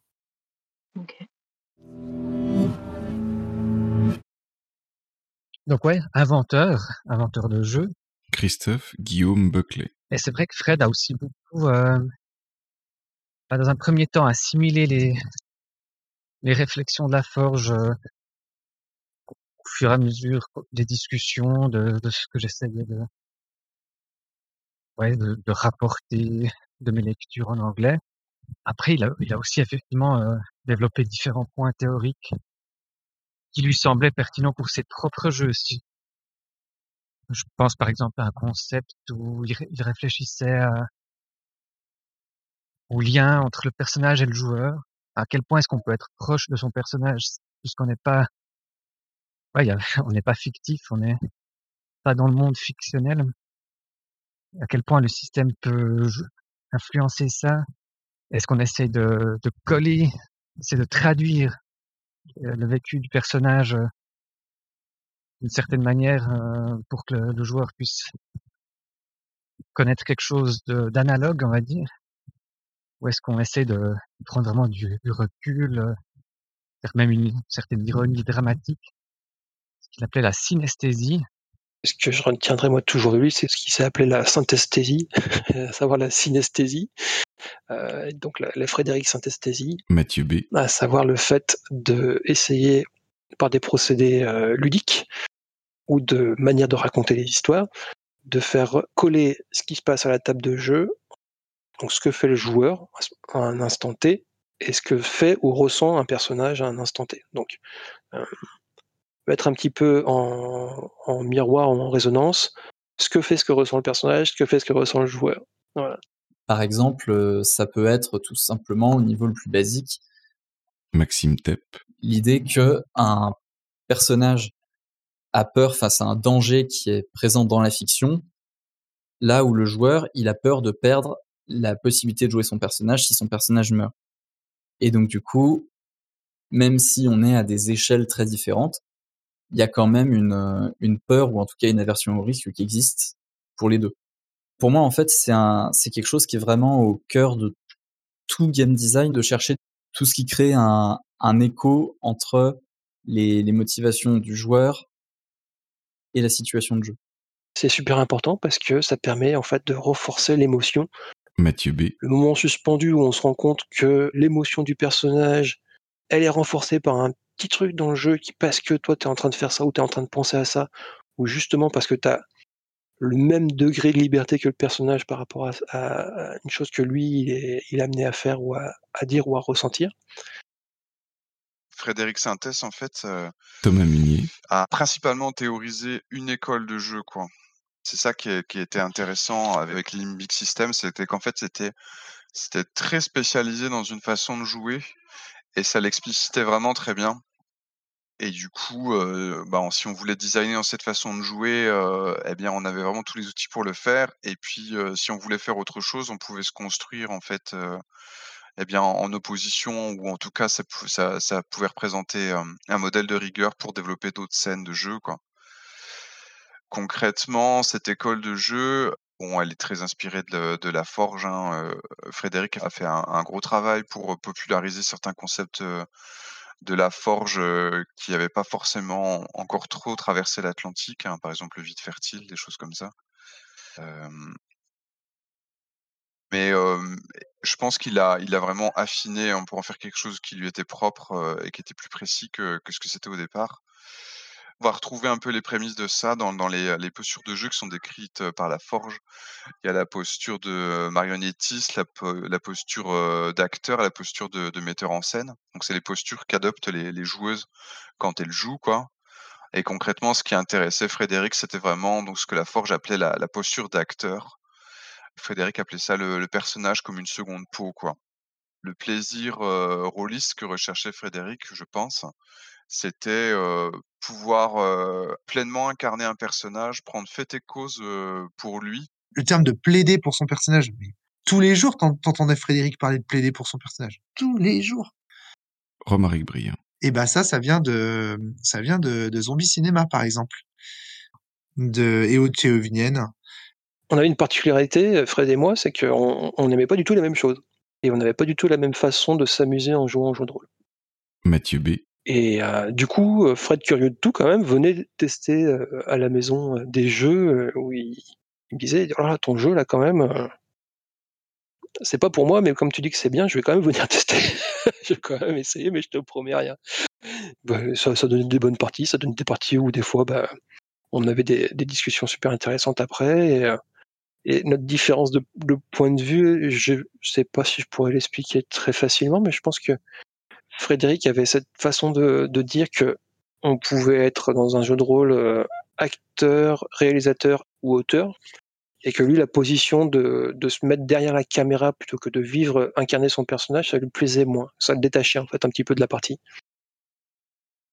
Chose qui restera pour moi euh, le plus grand des mystères, puisque euh, son jeu prosopopée a été pour moi le jeu qui m'a permis de, jouer de cette manière-là. C'est-à-dire de jouer de la manière dont Fred n'aime pas. Enfin, ça restera en tout cas pour moi rigolo. Euh, le fait que son jeu prosopopée m'a complètement embarqué dans un univers, une façon de jouer du jeu de rôle, et que cette façon de jouer, j'ai jamais pu vraiment la partager, en tout cas en, en se faisant énormément plaisir avec Frédéric. On s'est fait plaisir en jouant à d'autres jeux, mais cette façon de jouer, pas du tout. Les, les outils en fait que Frédéric avait développés, notamment pour soutenir ces- cette approche, Thomas Munier. il y en avait plusieurs. C'était euh, le fait de développer des jeux qui en fait prenaient en charge la construction de l'histoire et le développement des enjeux à la place des joueuses et même à la place du MJ. hein. Donc euh, avec une approche pour le coup euh, très forgienne, très système d'osmateur, avec notamment des outils comme le le, le vide fertile où en fait le jeu euh, construit l'expérience de façon assez cadrée, mais c'est un cadre qui n'est pas visible en jeu, quoi, qui reste euh, discret, quoi. euh. En fait, les, les coulisses sont bien masquées. Le concept du lâcher prise, Valentin T. c'est cette main chaleureuse qui nous emporte, la main du texte du jeu, en fait, qui nous emmène quelque part, et se laisser embarquer par cette main chaleureuse, c'est jouer en lâcher prise. Et ce confort-là, cette, acceptation aussi, en fait, il y a, vraiment une, manière très reposante en fait de jouer dans, cette manière de, faire, qui s'oppose à la compensation, puisque la compensation, c'est justement ne pas se satisfaire de cette main qui nous emmène quelque part, ne pas se suffire ou ne pas, ne pas vouloir même euh, être emmené par le texte et se laisser porter. Mais en tout cas, se lâcher prise, c'est quelque chose qui, à mon sens, caractérisait vraiment euh, la manière de, créer des jeux de Fred. Pour, je, pense, quelque part, converger vers le, le- les manières de jouer les plus, euh, les plus accueillantes possibles en vérité. C'est vraiment une, euh, un concept de bienvenue. Nous sommes là et, euh, on, va ensemble euh, faire le maximum pour que ça se passe bien. Et ça a été vu comme une certaine forme parfois de paternalisme ou de dirigisme hein, par l'auteur du jeu, mais à mon avis, c'est très très mal comprendre l'objectif de Fred, qui était vraiment un objectif d'accueil en fait, d'accueil de, toutes les individualités en fait. Il y avait des outils comme, tels que la synesthésie, c'est-à-dire euh, s'arranger pour que les enjeux ludiques des joueurs soient assez conformes aux enjeux en fait des personnages, quoi. Thomas Munier. des choses qu'on va retrouver chez des continuateurs euh, comme Valentin T et Mathieu Mine qui développent un concept qui s'appelle la convergence où en fait euh, on essaye de faire la même chose que le personnage fait quoi donc ça va autant du point de vue des enjeux mais aussi du point de vue des actions ou des paroles si mon personnage dit quelque chose il faut que je j'ai à le dire moi-même par exemple plutôt que de faire un GT pour résumer mon dialogue? Moi, je dirais juste que, a priori, la façon qu'il avait de d'aimer jouer, c'est, ça se rapproche de ce que je cherche, moi. Ouais, pareil.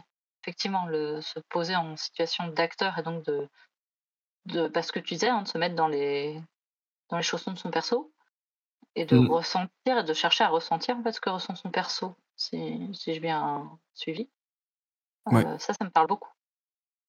Oui, mais en même temps, euh, il y a un certain nombre de jeux où, euh, par exemple, si on veut jouer de la tragédie, ça peut être intéressant de jouer euh, justement en ayant une certaine, euh, une certaine distance par rapport à ce qui se passe, en se disant, ah, tiens, euh, mais si jamais je fais dire ça à mon personnage maintenant, alors euh, ça sera d'autant plus tragique à la fin parce que euh, euh, parce qu'on sait tous que la guerre va éclater, tu vois. Enfin, et, et que et que là, je refuse de te voir maintenant euh, parce qu'on a une petite fâcherie. Et, et on sait que dans deux jours, parce qu'on on, on joue le, on joue deux jours avant le, le moment où la Première Guerre mondiale éclate, et ben, euh, on- ça sera d'autant plus intéressant d'avoir euh, laissé ça et que je meure au front et que du coup ça soit vachement tragique, tu vois. Euh, tu Mm. peux avoir cette distance-là qui apporte beaucoup aussi au jeu de rôle dans certains cas, mais c'était effectivement pas, Mm. pas ce que cherchait Frédéric. Après, la, la posture d'acteur, par exemple, là, dans, dans les derniers, dans le dernier exemple qui était donné de, de devoir vraiment faire le, prononcer soit ce que dit son personnage. Mm, euh. J'aime beaucoup, hein. mais il Mm. y a des situations où bah, ça va pas forcément être possible parce que euh, justement je ne suis pas mon personnage, que peut-être euh, mon personnage a des compétences, euh, euh, notamment des compétences sociales que moi je vais pas forcément avoir. Et faire que, voilà, par exemple, il est censé pouvoir faire des grands discours et être hyper charismatique et, et pouvoir motiver les troupes à fond. Et que bah, moi, par contre, j'ai aucune idée de comment on fait ça, quoi. Donc là, c'est peut-être un peu la limite du système. Oui, tout à fait. Ben, en fait, ces gens-là qui pensent au concept de, de convergence ou de, ou de synesthésie. Justement, ils vont, ils se rendent bien compte de ces écueils. C'est-à-dire qu'il y a des fois, on ne peut pas, comme tu dis, être charismatique comme son personnage. Et donc, la convergence totale n'est pas possible. Mais par contre, il y a des moyens de la cultiver dans, d'une certaine façon. Par exemple, quand son personnage se met en danger, on peut avoir envie de miser quelque chose, une ressource, par exemple, du jeu, quelque chose comme ça, qui, euh, qui nous donne du coup cette impression d'être, euh, de nous mettre en danger aussi d'une certaine façon, quoi. Mm. Ou de pas laisser euh, le, le joueur avoir euh, cinq minutes pour réfléchir à ce qu'il va faire, parce que là, c'est un moment de tension et que le personnage doit réagir très très vite. Et que bah, donc le joueur, et on va lui demander aussi euh, de réagir, euh, de dire assez rapidement euh, ce qu'il décide que son personnage fait. Mm. Alors, si on se mettait en situation plus d'auteur ou de, ou de metteur en scène, on pourrait se dire bon bah attends, je prends le temps de bien peser les différents aspects. Et... Oui, Mais tout à fait. effectivement, tu, tu, tu sors et tu, tu sors de- du rôle et, euh, tu tu t'éloignes de ton personnage quoi. Je pense que cette question de la juste distance, elle est, euh, elle est pas facile parce que je pense qu'elle est à mi-chemin. C'est le bon réglage entre euh, la, la sécurité émotionnelle et, euh, et le fait de pas être détaché non plus, quoi. Et c'est pas si facile que ça à régler, je pense. Et c'est pas la même euh, distance qui est la bonne euh, dans toutes les situations et pour tout le monde, donc euh, Mm. bon, c'est compliqué. Mhm. Très compliqué. Après, il y a un autre point que, que Frédéric euh, mettait en avant, c'est qu'effectivement, il y a le côté euh, être dans les chaussons du personnage et, et agir euh, pour lui, mais il y a aussi euh, se plonger dans son personnage, dans le sens essayer de, bah, parfois de prendre le temps de ressentir effectivement ses émotions, de se demander qu'est-ce que ce personnage ressent et, et pouvoir euh, voilà, absorber euh, ce que le, la fiction euh, envoie au personnage et, l'absorber nous-mêmes en tant que, que joueur ou joueuse. Euh, l'article qui résume le mieux, je pense, euh, Thomas Munier. toute cette approche, c'est l'article euh, combativité et absorption, où donc Frédéric Synthèse voilà, nous explique que, entre guillemets, la valeur principale recherchée, c'est la combativité, c'est donc le, le fait de, de jouer pour défendre les, les objectifs de son personnage, pour se battre aux côtés de son personnage, et épouser, entre guillemets, ses codes moraux et ses, euh, et ses enjeux, au moins le temps de la partie, quoi. Et donc euh, ça, c'était c'était possible que si le jeu le permettait, donc avec une, une agentivité assez assez libre. Bah, la, combi- la combativité et l'absorption, c'est deux concepts qui sont particulièrement intéressants. Antoine Morgenthaler. Je vais les résumer très brièvement et, et en, en tirer ce, que, ce qui moi m'intéresse. La combativité, en très résumé, c'est une démarche où on a un objectif, que ce soit un personnage en tant que joueur ou les deux, et on veut avancer, il va y avoir de la résistance, de l'adversité, des, challenges à surmonter. Et la question qu'on se pose en jouant, c'est comment je fais pour y arriver, comment je fais pour réussir. Et euh, c'est quelque chose qui est relativement euh, évident dans beaucoup de pratiques de jeux de rôle, euh, que va y avoir des challenges et qu'il va falloir les surmonter, etc. Mais c'était formulé chez Fred d'une façon un peu plus large que juste le challenge, déjà que le challenge martial ou le combat. Il y a tout un aspect euh, défendre les intérêts de son personnage qui est lié à ça aussi. Il y a une espèce de côté prendre le personnage au sérieux et euh, plaider pour lui, etc., euh, qui est assez fort. Et l'absorption par, opposition, je trouve ça encore presque encore plus intéressant. En tout cas, à l'époque, c'était beaucoup plus novateur. L'absorption, c'est cette espèce d'idée de. Il y a une autre, une autre posture de jeu qui est complémentaire, qui est de prendre le temps de se poser la question de qu'est-ce qui se passe, qu'est-ce que ce qui a lieu dans la fiction, quel impact ça a sur le personnage, absorber ses réactions, ses émotions, prendre sur soi, euh, pas que être dans l'action, mais être dans le ressenti, pas que être dans, dans, le, dans les événements et dans les faits, mais être dans les émotions et tout. Si je dis pas de bêtises, il me semble que ça. Alors c'est peut-être un peu le fou la poule, mais il me semble que l'absorption c'est assez proche de, euh, du concept de jouer l'impact de euh, génie et qui est aussi très intéressant. Et c'est vrai que hum, l'absorption, c'est en voyant ça et en lisant ça que j'ai commencé à beaucoup, beaucoup plus souvent à enrichir ma pratique en euh, passant du temps à, jouer des scènes d'introspection, plutôt que de décrire juste ce que je faisais, à décrire le langage euh, non verbal de mon personnage, ses réactions, dire euh, là mon personnage il a telle expression du visage, etc. Et à décrire pour les autres joueurs autour de la table, à donner un aperçu de l'intériorité. Alors je pense que, je pense que c'est ça l'important et ce qui est, et ce qui est intéressant vis-à-vis de Frédéric, c'est que Frédéric s'intéressait beaucoup à l'intériorité des personnages.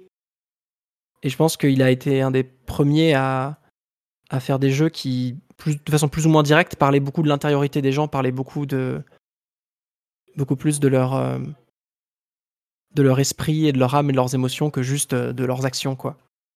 Ce qui est intéressant, c'est que Fred, Fabien Ilvine. et d'ailleurs il l'a théorisé, a toujours cherché des jeux dans lesquels il y a une résistance, dans lesquels on cherche à convaincre quelqu'un, on cherche à séduire quelqu'un, on cherche à négocier avec quelqu'un, on cherche à discuter avec quelqu'un. C'est-à-dire que c'est profondément des jeux de la relation.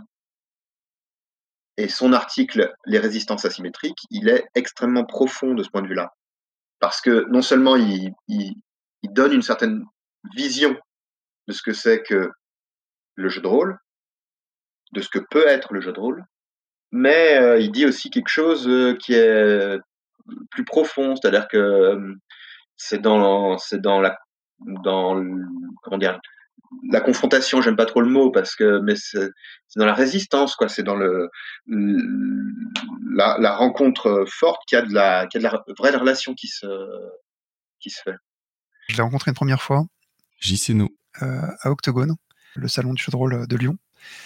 Il me semble que c'était en 2017. C'est là que je l'ai rencontré et c'était très très euh, très très agréable euh, de, parler avec lui. Je me, souviens notamment que j'avais un peu défendu les PBTA qu'il portait pas trop dans son cœur. Je me souviens qu'il a qualifié, euh, je sais plus si c'était Monster Hearts ou Apocalypse World de, narrativisme à la vanille. Donc c'est là que je, me rappelle que j'ai un peu découvert les, termes que la forge francophone réservait à ce genre de, jeu. J'ai toujours beaucoup aimé explorer un petit peu la pensée des gens, surtout ceux qui assument leur comment dire dissension, leur critique euh, envers des, des gens qui sont proches d'eux, euh, pourtant euh, théoriquement parlant. Donc c'était euh, c'était une super première rencontre. Fred par exemple est, est très critique de tout le mouvement dit story game. Fabien Ilvine. Story Game, c'est quoi? C'est un, c'est un forum qui a fermé aujourd'hui, qui est un forum qui émanait de The Forge et qui voulait faire du The Forge Light. Et ils ont fait du The Forge Light, à tout point de vue. Et, et, et notamment, euh, c'était des jeux qui étaient beaucoup moins exigeants à la fois sur les thèmes qui- qu'ils abordaient, mais aussi euh, sur les, mécaniques de jeu, où en fait, euh, ça se résumait souvent à du brainstorming. C'est-à-dire qu'en fait, chacun raconte un, truc cool euh, l'un après l'autre. Et donc, il n'y avait pas la même résistance que ce que Fred cherchait dans ses, dans, ses jeux. Et donc, je me souviens, une fois, on avait testé Microscope ensemble. hein, c'est un jeu de world building qui, sur le principe, est très cool. Hein, je veux dire, euh, on invente un monde, euh, on, on se met, euh, on se dit, ah, on va, on va créer une période sur mille ans, on va, on va raconter, je sais pas, l'histoire d'un empire d'elfes, etc. Mais c'est chacun raconte un truc cool à son tour. C'est pas quelque chose où il y a la, justement cette, cette résistance là, où, on se met un peu en, en tension les uns avec les, les uns avec les autres. Et du coup, ça plaçait Frédéric Sintès en fait à mi-chemin entre les, euh, les écoles de jeu les plus classiques, Thomas Munier. puisqu'il est, je pense qu'il n'était pas, il était pas satisfait en fait du dispositif de jeu de rôle traditionnel, euh, dans le sens où il y avait des choses telles que des scénarios trop dirigistes euh, ou des euh, maîtres de jeu trop arbitraires, fait qu'il était difficile en fait de, de plaider pour son personnage dans, dans, dans ces conditions-là. Donc c'est quelque chose qu'il appelait à réaménager quoi. On le voit dans, dans son jeu des hein, par exemple, où, où en fait un scénario, c'est surtout être témoin de conflits moraux entre des PNJ et se retrouver en fait invité à arbitrer, quoi. Et du coup, on n'est pas sur un, scénario qui contient les joueuses, mais plutôt sur une situation à explorer, quoi. Si je comprends bien euh, l'ensemble des interventions, en en fait, ce que Frédéric avant tout cherchait à faire, c'est à mettre le joueur face à lui-même, ou en tout cas face à des conflits profonds, et, et- et- et les résoudre à la table d'une façon ou d'une autre, en tout cas les aborder, et, et quelle que soit la résolution qu'on y trouve, euh, en tout cas ne, ne pas euh, avoir une distance absolue entre le joueur et le personnage. Mm. Oui, il y a de ça. Encourager euh, par la mécanique et par euh, les choses à, à faire en sorte qu'on investisse de nous-mêmes dans, dans le personnage et qu'on grandisse euh, en faisant grandir le personnage, on grandisse nous-mêmes. Oui, d'ailleurs, je... moi, j'arrive pas à faire du, du roleplay si le jeu ne me le demande pas. Et euh, enfin, faire du roleplay, je, je me comprends, mais à faire des relations, euh, du drama et tout, si c'est pas un jeu qui est fait pour. Et je- j'avais trouvé que, par exemple, Dem- Demiurge euh, aide vachement pour ça. Parce que euh, tu sais déjà euh, quelle relation tu as avec les autres, euh, les sujets de friction, ce genre de choses, quoi. Ça balise. Bah, je sais que moi, c'est un des trucs que j'aime le, le plus jouer, en fait. euh, les relations euh, avec euh, les autres PJ, avec des PNJ, les situations de, de conflit, les situations de conflits moraux, les situations d'entraide aussi. Mhm. Parce que justement, c'est aussi des, des moments qui sont très forts euh, au niveau émotion. Et c'est les moments aussi où le personnage, justement, va évoluer, va, va grandir, ou parfois, face à certaines situations, peut, peut même être amené à, à régresser un peu parce qu'il a eu très peur, parce qu'il s'est passé un truc. Voilà, et moi, c'est des trucs que je trouve très intéressants à jouer. Très plaisant. Mais je sais pas si euh, c'est quelque chose qui est tellement euh, habituel, enfin, habituel, euh, je veux dire, euh, qui se rencontre si souvent dans les, dans les jeux. Je sais vraiment pas. Je pense que ça dépend des joueurs aussi et, et du, et de la meneuse, euh, dans le sens où euh, bah, c'est l'expérience de chacun qui fait qu'on amène des expériences particulières à la table. Il n'y a pas que les jeux, parce que les jeux, ils sont choisis euh, généralement par les, par les meneuses. Et donc, euh, éventuellement, quoi, voilà, en tout cas par la personne qui va le proposer euh, d'y jouer. Et si euh, les gens sont habitués à jouer toujours à des choses euh, très euh, mainstream, classiques, euh, eh ben on n'amènera pas forcément les choses. Donc, il faut une curiosité et, euh, et avoir la chance de, de- peut-être de rencontres qui permettent de t'ouvrir à des jeux plus émotionnels, ce qui n'est pas euh, forcément la norme du côté mainstream, quoi. Ouais. Mm. Et c'est aussi quelque chose euh, qui est, qui est plus facile à, à mettre en place si on a déjà euh, goûté à l'idée de bah, justement d'une autre structure que euh, le MJ qui amène son jeu et euh, les joueurs qui euh, s'assoient sur leur chaise et font quelque part que jouer leur personnage. À partir du moment où on a des jeux où il y a des d'autres structures, des, des partages de responsabilités différents, ben, il y a une possibilité d'aller vers euh, des jeux où il y a justement bah, plus de, de relationnel, plus de où les émotions des personnages vont devenir le, le moteur de ce qui se passe dans la partie.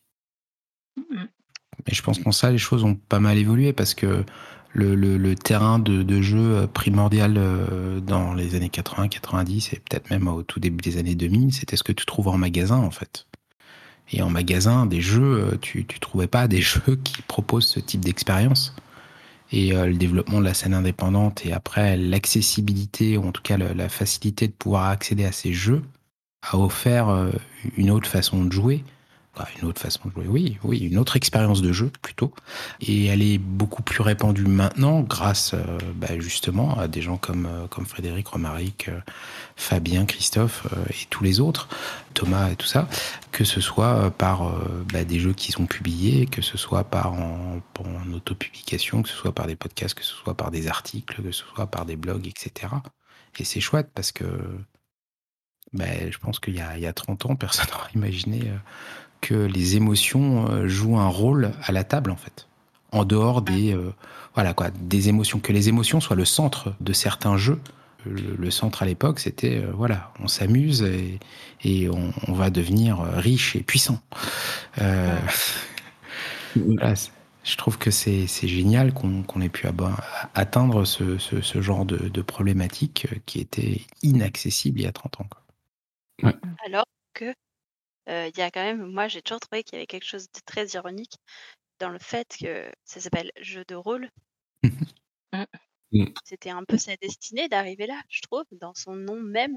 Et pourtant, si on parle à des gens hyper euh, tradis, ils vont dire c'est pas ça le vrai jeu de rôle. Le vrai jeu de rôle, c'est quand tu tapes des zombies.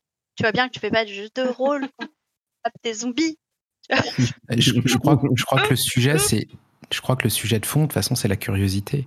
Euh, c'est tellement pratique de rester dans la même pratique toute ta vie. S'il n'y a pas de la curiosité qui arrive à la table, en tout cas voilà, ou que tu changes de table parce que tu trouves que euh, ça, tourne en rond, que c'est toujours la même chose. C'est de cette curiosité qu'est née, à mon avis, mais je peux évidemment me tromper, ça serait, ça serait pas étonnant, qu'est née la scène indépendante. Cette curiosité, cette réflexion autour du jeu et de se dire, mais on pourrait faire plus, quoi. Pourquoi on reste dans, dans, dans, dans, dans ça? Pourquoi on, on va pas plus loin, quoi? Eh ben, je crois que c'est une transition parfaite pour euh, parler justement de, de, tout ce que ça peut amener comme euh, création d'autres d'autres jeux. C'est une transition parfaite. Et puis euh, Thomas Munier. Je pense qu'il n'était pas non plus euh, satisfait en fait de la scène du jeu du jeu sans MJ ou même AMJ tournant? Où en fait sur ces scènes-là, les joueuses étaient sans doute à, à son goût trop trop appelées en fait à être narratrice et du coup à devoir trop souvent quitter le plaidoyer pour son personnage eh bien pour remplir des fonctions de, de co-autrice ou de co-MJ quoi. Je crois que ce qui m'a vraiment marqué le plus dans ces théories, c'est la façon de partager les responsabilités entre les joueurs et les joueuses. Gaël Sacré. Avant, euh, dans ma tête, le jeu de rôle, c'était euh, des joueurs et des joueuses, et puis un MJ qui contrôle tout l'univers, et puis les autres qui jouent leur personnage. Quoi. Et euh, avec, avec les théories de The Forge, tout ça explose, quoi. et du coup, il faut trouver une nouvelle grammaire. Et la grammaire, c'est le, partage de responsabilités. Donc, qui a le droit de dire quoi, qui a le droit de décider quoi. Et ça, pour moi, ça a été vraiment à la fois hyper intimidant, parce que d'un coup, il faut, il faut répartir ces nouvelles cartes, mais en même temps, c'est hyper intéressant parce qu'avec ce, cette nouvelle grammaire, on peut faire plein de nouvelles expériences de jeu. En fait, on peut se dire ah, tiens, s'il y avait euh, euh, en fait le MJ, euh, ben il peut pas, il est, il va contrôler l'univers, mais mais en fait pas pas tout l'univers. Peut-être qu'en fait une partie de l'univers qui est autour d'un d'un personnage, ben, c'est c'est le joueur qui a le personnage qui va le contrôler. Ou au contraire, il n'y a pas de MJ du tout. On va répartir les responsabilités dans tous les joueurs et joueuses qui ont un personnage mais en plus d'avoir un personnage, ils ont aussi une partie du décor à gérer, une partie des, des PNJ. Donc voilà, pour moi, ça a été vraiment euh, une découverte assez, assez folle. Et du coup, ben, évidemment, quand je crée un jeu aujourd'hui, je me dis plus, euh, tiens, alors euh, il y a un MJ et des joueurs. Non, je me, la une des premières questions que je me pose, après euh, évidemment de réfléchir sur euh, de quoi, sur quoi j'ai envie de, parler comme thématique, mais après quand je commence à rentrer dans le cœur du jeu, je me dis bon, comment on partage les responsabilités quoi? C'est vraiment un, concept pour moi qui est, qui est vraiment central. Euh, qui décide de quoi en fait dans, la, partie. Quand j'ai passé un petit peu le cap pour écrire mon premier jeu Game Chef, qui, qui s'intitulait Un dernier verre. Guylaine. Je, je crois d'ailleurs que Prosopopée est noté dans les sources d'inspiration parce que j'avais pas mal, enfin, j'avais aimé ce système où, on peut un peu s'emparer des personnages, où les joueurs peuvent s'emparer des, des, personnages, des PNJ, etc., et les incarner. Et, et ça fait partie des choses qui m'ont, moi, euh, interpellé, qui m'ont fait pas mal questionner les règles qu'on prenait comme immuables pour les secouer un petit peu, quoi. Et, et sortir de ce carcan, euh, on va dire, tradit, pour, euh, pour pouvoir bah, bah, tout péter, quoi. Le concept vraiment frédéricien par excellence pour moi, c'est celui de cohérence interne. Romaric Briand. La cohérence. Juste ça.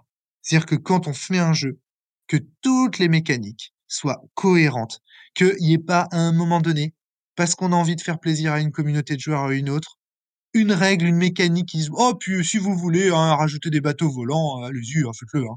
Tu vois, non, que ce soit cohérent, qu'il y ait une cohérence ensemble, que quand tu regardes le jeu, tu fasses OK, toutes les propositions de ce jeu se tiennent les unes les autres et vont dans un seul et même objectif qui peut être après un propos extrêmement complexe qui ne se résume pas en une phrase. Te faire éprouver la foi, te faire réfléchir sur tes propres déterminismes. Euh, ça peut être qui te donne une volonté de puissance, euh, etc. Le propos, c'est pas forcément. Attention, quand on parle de cohérence des propositions, on parle pas d'une espèce de cohérence au sens de euh, il faut toutes qu'elles aillent dans le même sens et que ce soit de la propagande, mais que il faut que, que comment dire, le jeu et, et tu vois, et je ne sais même pas, je n'ai même pas les mots pour expliquer ce concept quelque part, tellement il est complexe. Mais que le jeu, en fait, il se, il se soutienne lui-même, qu'il soit lui-même sa propre, qu'il fasse monde à part en un sens, qu'il fasse monde à part. Euh, dans un sens peut-être un peu plus fort que celui de Cola Duflo, mais vraiment le jeu fait monde à part, euh, c'est-à-dire qu'il ait sa propre cohérence, qu'il ait son propre, euh, qu'on soit fasciné en fait par sa cohérence, qu'à chaque mot tu te dises mais putain ça devait être ce mot-là et pas un autre, qu'à chaque règle tu te dises c'était cette règle-là qu'il fallait et pas une autre. Évidemment, tout ce dont je suis en train de te parler là, c'est un absolu et c'est très difficile en réalité d'arriver à cet absolu-là. Mais tu vois, viser cette cohérence interne, euh, ça l'a amené ensuite euh, à lire les articles de, de Vincent Becker autour du, du vide fertile. Il a écrit un article, euh, site de mémoire, qui parle justement du vide fertile. Valentin T. Et je crois qu'il dit quelque chose comme euh, c'est quelque chose qu'il cherchait depuis des années finalement. Il arrive à enfin mettre les mots dessus. Mais je pense que c'est c'est trop facile, euh, petit mais, mais néanmoins euh, vrai. Il y a, quelque chose dans, dans ce concept qui est. Euh, alors, déjà, c'est une tarte à la crème des, des shitstorm rollistes euh, théoriques. Personne ne sait vraiment de quoi on parle. Donc, il y a aussi ça qui, qui remonte, c'est le côté difficile en fait de la formalisation de ce qui est important. Je pense que le, concept du fertile produit ce- cet effet de difficulté de la formalisation en jeu de rôle. Et en même temps, pour lui, c'était le, concept le plus important et le plus central quoi de, de ce qu'il recherchait. Bon, je vais pas me lancer dans une explication euh, et maintenant, mais en quelques mots, et euh, pour faire le lien avec son travail, la question c'était de se dire finalement, quand on fait marcher toutes ces mécaniques, euh, tous ces éléments d'univers, ces dynamiques, euh, ces manières de créer les personnages, etc., tout ce qui se trouve dans le texte, et que ça, hum, ça fonctionne, ça crée un, effet d'entraînement, il y a quelque chose qui se passe, eh bien il y a un effet qui est produit, qui dépasse le texte, qui dépasse le- les, les simples euh, éléments qui, qui sont écrits, qui sont ce vers quoi nous emmène le texte quand cette grande machinerie est mise en branle. Eh bien, ce vers quoi nous emmène le texte euh, du jeu quand on y joue, c'est un certain effet. Et cet effet peut être euh, d'une puissance redoutable et peut-être constituer l'intérêt principal du jeu de rôle. Je pense qu'il y avait cette, euh, cette notion-là qui était centrale euh, pour, pour Fred, essayer de, de comprendre comment on peut potentiellement amener ces phénomènes-là en jeu. Et, euh, et après, on en a beaucoup parlé et on l'a beaucoup cherché, ce vide fertile. En fait, euh, on, on a beaucoup rigolé avec le, avec le vide fertile, quoi. Enfin, plutôt euh, Thomas Munier. autour de Frédéric qu'avec lui. euh, mais euh, comment euh, Que c'est un, concept qui est, super intéressant, le vide fertile. Il n'y a, pas- de souci, quoi. Mais euh, par moment, c'était un peu, ça nous paraissait tout ça un, petit peu fumeux, quoi. Et donc moi, j'avais fait un, un compte rendu de partie qui s'appelait euh, Émile Zola à la recherche du vide fertile. Et donc, euh, bah, c'était un peu parodique sur le vide fertile, cette espèce de, pierre philosophale du, jeu de rôle et tout. Donc, euh, que des auteurs, euh, du coup, bah, grosso modo, il y avait un personnage qui était Émile Zola, qui était une version uchronique de Émile Zola, où en fait, au lieu d'être un, grand littérateur, c'était un, grand auteur de jeux de rôle, et qui cherchait donc à découvrir le vide fertile, tu vois. Donc c'était un petit peu. Je pense euh, L'idée, c'était de se moquer gentiment ben, de, de nous tous, en fait, euh, les théoriciens qui, des fois, on se prend un petit peu, euh, un petit peu au sérieux, quoi. Je pense que ça l'avait fait un petit peu rigoler quand même. euh, il avait accepté, euh, il avait accepté le troll avec philosophie. Le vide fertile, il me semble qu'on en a déjà entendu parler dans un des deux épisodes. Oui. Oui, c'était un des grands concepts de Frédéric, de toute façon. C'est quelque chose qu'il a... qu'il aimait beaucoup, effectivement. C'est pas la première fois qu'on entend le terme, sans doute, mais de là à dire. Enfin, moi, je sais pas vraiment ce que ça veut dire. Je te rassure, Tu vois. Apparemment, c'est compliqué. hein. ce que même les, ce que même les théoriciens disent, c'est qu'effectivement, c'est compliqué. Non, mais c'est... Mais pour paraphraser un peu ce que disait Valentin, c'est vraiment cette idée que il y a ce qui est écrit dans le texte, et puis il y a ce qui émerge lors de la partie. Et ce qu'il y a dans le texte, c'est partiellement la cause de ce qui émerge pendant la partie, mais parfois c'est pas marqué noir sur blanc dans le texte, quoi. C'est-à-dire qu'il y a un lien entre les deux, mais c'est pas, il n'y a pas d'effet de forcément de causalité euh, dans un sens ou dans un autre, quoi. Ouais. Tu vois, par exemple, euh, si je prends euh, For the Queen, par exemple, pour la Ouais. reine, en fait, pour la reine va forcément nous amener à nous poser des questions sur la fidélité. Oui. Mais je crois que le mot fidélité n'est jamais écrit dans le Euh, texte. je- En tout cas, je- jamais dans aucune des questions, je- je- je- j'ai le souvenir de l'avoir euh, lu ou entendu. Voilà. Donc euh, oui, il n'y a pas une caractéristique fidélité qui va monter et qui va descendre pendant la partie? non. Par contre, Par contre, chacun va mesurer et se dire ah ouais, lui c'est un enfoiré, lui elle, elle, elle est en train de nous préparer quelque chose ou ah, elle au contraire c'est fidèle et bah, si si on C'est va on va se faire nos propres jauges en fait. c'est ça. Et à la fin, la question est quand même la reine est attaquée, la défendez-vous? Ouais. Et du coup, oui, on pose la question de la fidélité. C'est, on commence avec la reine vous a choisi parce que vous l'aimiez. À la fin, on te demande si tu vas la défendre. Mais ce qui se passe entre les deux, tout ton cheminement, tout ça, il y a rien qui est scripté? Non. Et ça émerge de Des- la partie, ça émerge des questions Des réponses de chacun en fait. ouais. Et des réponses de chacun, mais quasiment systématiquement, on va parler de fidélité dans une partie de pour la reine. Bah, ça, à mon avis, c'est un exemple de vide fertile. euh, C'est un exemple assez typique de vide fertile, justement. D'accord. Ok. C'est plus clair. Mais bon, bien évidemment, 25 personnes vont inter- intervenir après pour te dire, euh, Mathieu, que t'as tort, que c'est pas du tout ça le vide fertile. Exactement. Ça sera trop drôle. ça sera trop drôle. Exactement. Je les attends. vous entendez les auditeurs, je vous attends. N'hésitez pas, donnez-nous d'autres exemples qui, selon vous, représentent le mieux le vide fertile. Ça sera excellent. Moi, j'aime bien. Prenez à chaque fois un jeu différent. Vous n'avez pas le droit de prendre Force the Queen. euh, C'est, ça a été pris par Mathieu. Donc, euh, ça y est, maintenant, c'est, il faut prendre un autre jeu. C'est ça, les commentaires sont ouverts. Ouais, cool. Ouais, génial. Allez, en parlant de personnes qui se battent pour des concepts, on peut passer à la suite.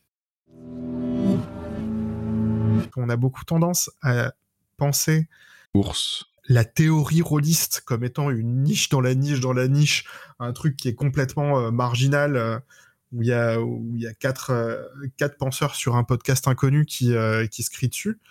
Et quand on voit l'impact typiquement de prosopopée sur ma vie, mais même du coup en général de la réflexion et de la manière d'amener une réflexion artistique et d'encourager une réflexion artistique de Frédéric dans ses jeux et de la façon dont ça impacte par la suite les, euh, discussions, même les plus informelles dans le milieu, c'est vraiment remettre la pratique très concrète et très accessible à tous au milieu de cette réflexion et de cette ambition. C'était aussi quelqu'un qui était très intransigeant intellectuellement. Fabien Ilvine. C'est-à-dire qu'il n'avait pas peur du conflit intellectuel. Euh, il n'avait pas peur de, de dire à quelqu'un, bah, écoute, là, tu te trompes euh, et je t'explique pourquoi, euh, et je fais appel à des textes. euh. Moi, c'est quelque chose que, que j'aimais bien, qui me reprennent, parce que on- voilà, on entrait dans le débat, ça créait du lien, c'était c'était intéressant, euh, mais c'était aussi quelque chose qui n'était pas toujours euh, pas toujours euh, accepté. Et en même temps, c'était quelqu'un qui était extraordinairement gentil et patient avec les, les personnes. C'est-à-dire, il était intransigeant avec les idées et les jeux. Et il n'hésitait pas à, me, dire quand il y a un, un truc qui plaisait pas, mais en même temps, avec les personnes, il était, il était extrêmement patient, compréhensif. Je pense parce que bon, ben, lui-même, il comprenait ça, il comprenait ce que c'était que d'être. Enfin, la maladie lui avait appris à prendre en charge sa, à la fois sa vulnérabilité, mais aussi celle des autres. Et donc à accepter que quelqu'un puisse ne pas aller bien, puisse être, perdu, que ce soit personnellement ou créativement d'ailleurs. Et c'était quelque chose qui était, je pense, les gens qui l'ont connu euh, savent, savent que c'était quelque chose qui était très, très précieux. Ouais, un truc que j'aimerais partager, c'est que sur euh, Steve J. Alors, je sais plus si c'était Silent Drift ou les ateliers imaginaires. Je te dis que j'avais un peu du mal avec la temporalité entre ces deux forums. Il avait parlé euh, sur ce forum de parties de jeux de rôle qu'il avait euh, pratiquées avec sa fille euh, Maya, qui avait euh, à l'époque 6 ans. Et euh, je ne veux pas entrer forcément dans les détails de ce, de ce compte rendu de partie, mais j'avais trouvé ça. Enfin, c'est quelque chose qui m'avait suivi assez longuement et qui a continué à me suivre. euh, Enfin, je, l'ai- lu euh, bien avant la naissance de mon fils.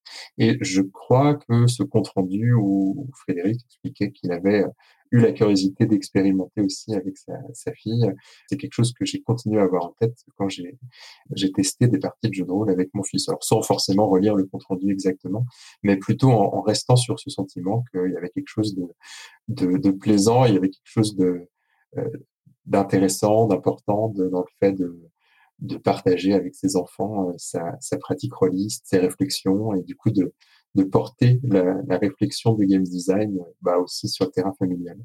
Bien sûr, il y avait ce- le côté euh, je crée des jeux, puis je réfléchis vraiment très loin dans ce que je veux faire. Et j'en parle beaucoup sur Internet. Enfin, Christophe Guillaume Buckley. mais en fin de compte, quand- en tant que ami, quand on, ouais, on était ensemble, bah, c'était beaucoup de rire, beaucoup de beaucoup de légèreté, beaucoup de joie en fait avec lui. C'est vraiment quelque chose que je retiens. C'est marrant parce que la dernière fois qu'on a discuté, c'était très léger.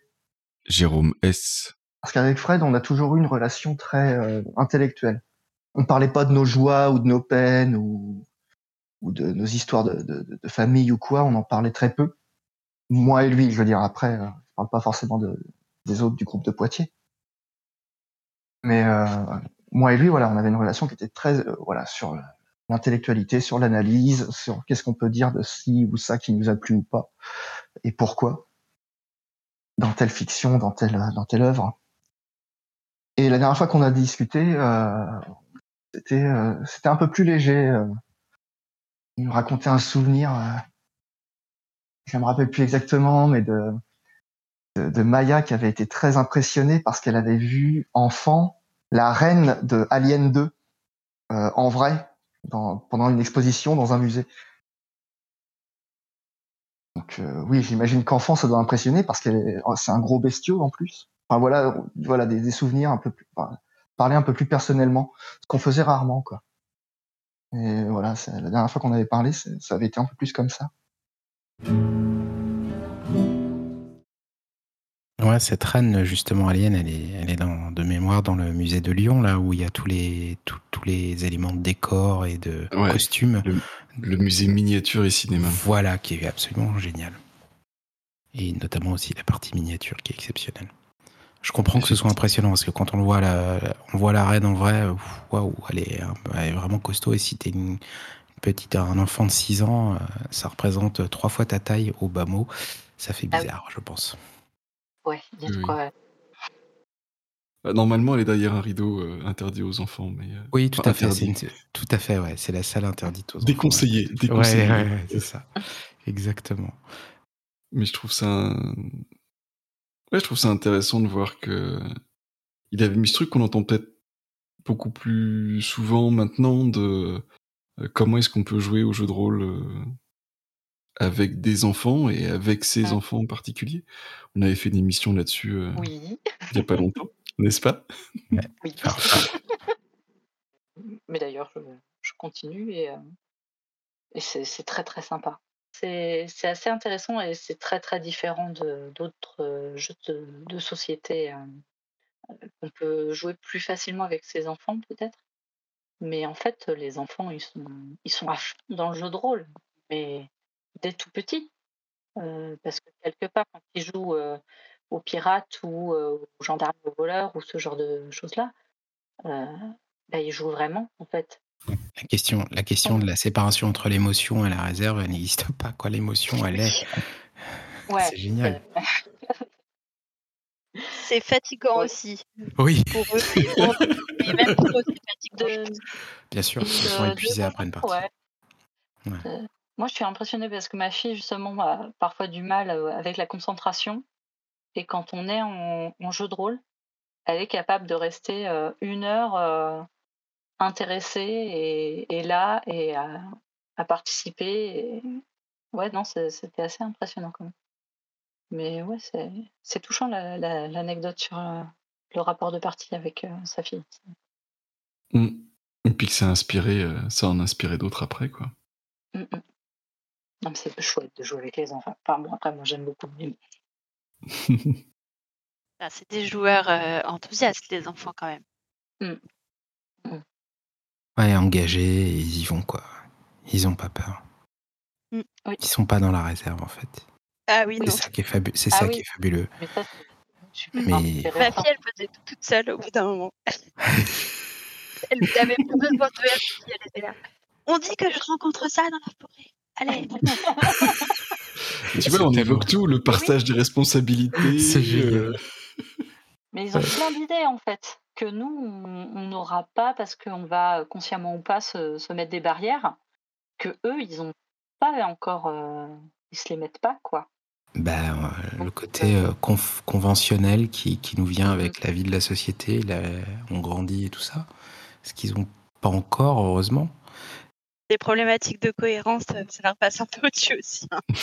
Oui là par contre euh, faut être prêt à faire des gros compromis. hein. Le suspension of disbelief, non, non, ça ils connaissent pas. C'est c'est- voilà. le- C'est quoi, suspension d'incrédulité? Ouais, non, ça ils connaissent pas. Ils en ont pas toi, en fait. Oui. On doit se nourrir de cette énergie euh, et faire jouer les enfants. C'est vrai que ça te, ça t'amène à te poser des questions et à, sur ta façon de, de, de, de jouer et de, de, mener si tu mènes. Et c'est, c'est génial, moi, je trouve. Mm. À la limite, c'est, dommage que nos enfants, si on a des enfants, ou qu'on joue avec des enfants, qu'au bout d'un moment, ils grandissent et du coup, tu, tu, tu- bien souvent, tu perces. euh, la plupart du temps, tu perds cette énergie et ce, ce côté débridé. Et... Parce que si, ouais, il faudrait qu'on qu'on- ne le perde jamais, en tout cas qu'on puisse toujours garder le contact avec cette énergie-là pour euh, mettre en question notre façon de jouer, notre façon de, de maîtriser. Ça serait fabuleux. Mm. Ça devrait être nos plus grandes muses, ces enfants. Ah ouais, je pense que Maya l'était pour, euh, pour Frédéric, euh, clairement. C'est chouette. Je vous propose d'écouter euh, un dernier extrait, mais comme euh, bah, il, est un petit peu lourd, je pense qu'on commentera pas forcément derrière. Donc, euh, bah, on va dire euh, bonsoir, à- ou bonne nuit, ou, ou bonne journée à nos auditeurs. Et, euh, il reste encore un épisode. Soyez. Merci euh, Mathieu pour euh, ce super, euh, c'est- c'est- c'est- c'est- ce, ce travail de fond et incroyable de collection de de- d'interviews, euh, de montage, de choses euh, qui nous permettent de, de partager. Grâce à toi, on, permet à ceux qui ne connaissent pas Frédéric et même évidemment à ceux qui l'ont connu de de- de- de- d'entendre tout ça. C'est génial. Donc merci. Et bravo. La prochaine fois, l'épisode sera centré sur Space Running. Allez, à bientôt. Ciao. Au revoir. Et on vous laisse avec le dernier extrait.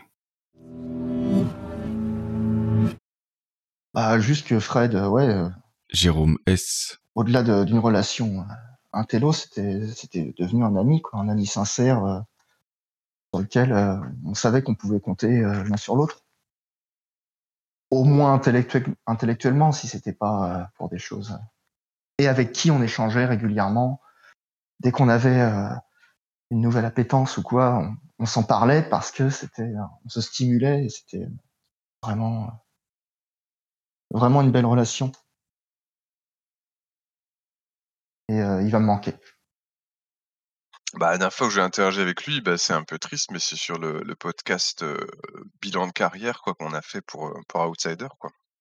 Thomas Munier. Donc, on a fait euh, plus 3 ou 4 heures de podcast en cumulé quoi, pour faire un petit peu, bah, entre guillemets, un bilan, un bilan d'étape de toutes ces idées. Quoi. Et euh, voilà, bah, c'est super triste en fait, euh, quelque part, que, que ça, ça a été notre dernière interaction. Quoi. Je suis content de l'avoir fait. Pour moi, ce podcast, il est important, quoi. Euh, parce que justement, il fallait faire une synthèse de ce que Frédéric a fait, quoi. Mais euh, depuis, on n'a jamais eu l'occasion d'échanger. Je crois que quasi très peu après, il a arrêté de faire des articles et tout. Enfin, voilà, quoi. Euh, moi, je suis quelqu'un qui pense, qui pense beaucoup à la mort et puis notion de patrimoine et tout. Et j'avais le sentiment qu'il y avait un patrimoine, justement, qu'il y avait un patrimoine Frédéric Sintès euh, à conserver. Je savais qu'il était malade. Donc c'est pour ça que j'avais fait ce j'avais fait ce podcast avec lui notamment quoi.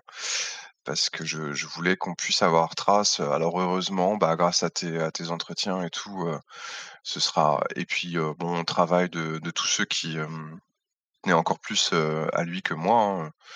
Je pense euh, à la cellule, Fabien Ilvine. euh. Bon, voilà, ce qui fait euh, ce qui fait restera pas dans l'oubli quoi. C'est dur de se dire qu'on est Fabien Ilvine. que, que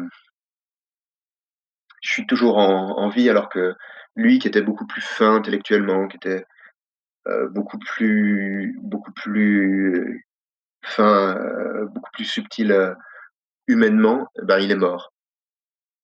Et ça, ça c'est dur à, à devoir tenir. Et c'est dur, et c'est dur dans son dans, dans le dans le deuil, dans le travail de deuil, c'est dur parce que euh, lui et moi, il y avait euh, il y avait aussi un projet intellectuel, quoi. Il y avait une aventure intellectuelle, on va dire plutôt ça, plutôt qu'un projet. Projet, on a l'impression que c'est un truc euh, néolibéral, mais il y avait une aventure intellectuelle. D'aller découvrir des trucs et que, ben, toi tu le sais, tu, tu, tu, tu, le sais puisque tu étais au, au, funérailles, mais voilà, moi j'ai le sentiment qu'il y a, une, part de ma vie qui, euh, qui se termine en même temps qu'au moment où Fred meurt, quoi. Parce que il, il avait quelque chose de, enfin, il portait quelque chose de, une découverte, une envie de découvrir, de découvrir, une, une envie de, de faire aussi. Enfin, euh, Fred, c'était loin d'être, euh, d'être, euh, d'être uniquement un théoricien. hein. C'était loin d'être uniquement un intellectuel. C'était quelqu'un qui était très riche humainement. Et euh, voilà, si tu veux, quand quand on a mis son urne dans la dans la niche, vraiment, je me suis dit, je, je- voilà, ça, ça- ça- c'est comme ça que ça se termine, quoi. Fabien Ilvine. Je pense que la mort de Fred fait que je ferai plus de jeux de rôle de la même manière. Et peut-être je ferai plus de jeux de rôle. Je vais publier encore les textes que j'ai à publier. J'ai encore euh, ben, publié les cordes sensibles. Là, je voulais y travailler cet après-midi. Mais pff, moi, précisément, je n'ai plus rien à ajouter. J'ai l'impression que la mort de Fred me, plonge euh, euh, dans le silence pour le, en ce qui concerne le jeu de rôle. Nous avons construit l'histoire dont la chute m'a échappé, la ressassée de l'aube au soir, autant de brouillard à brasser.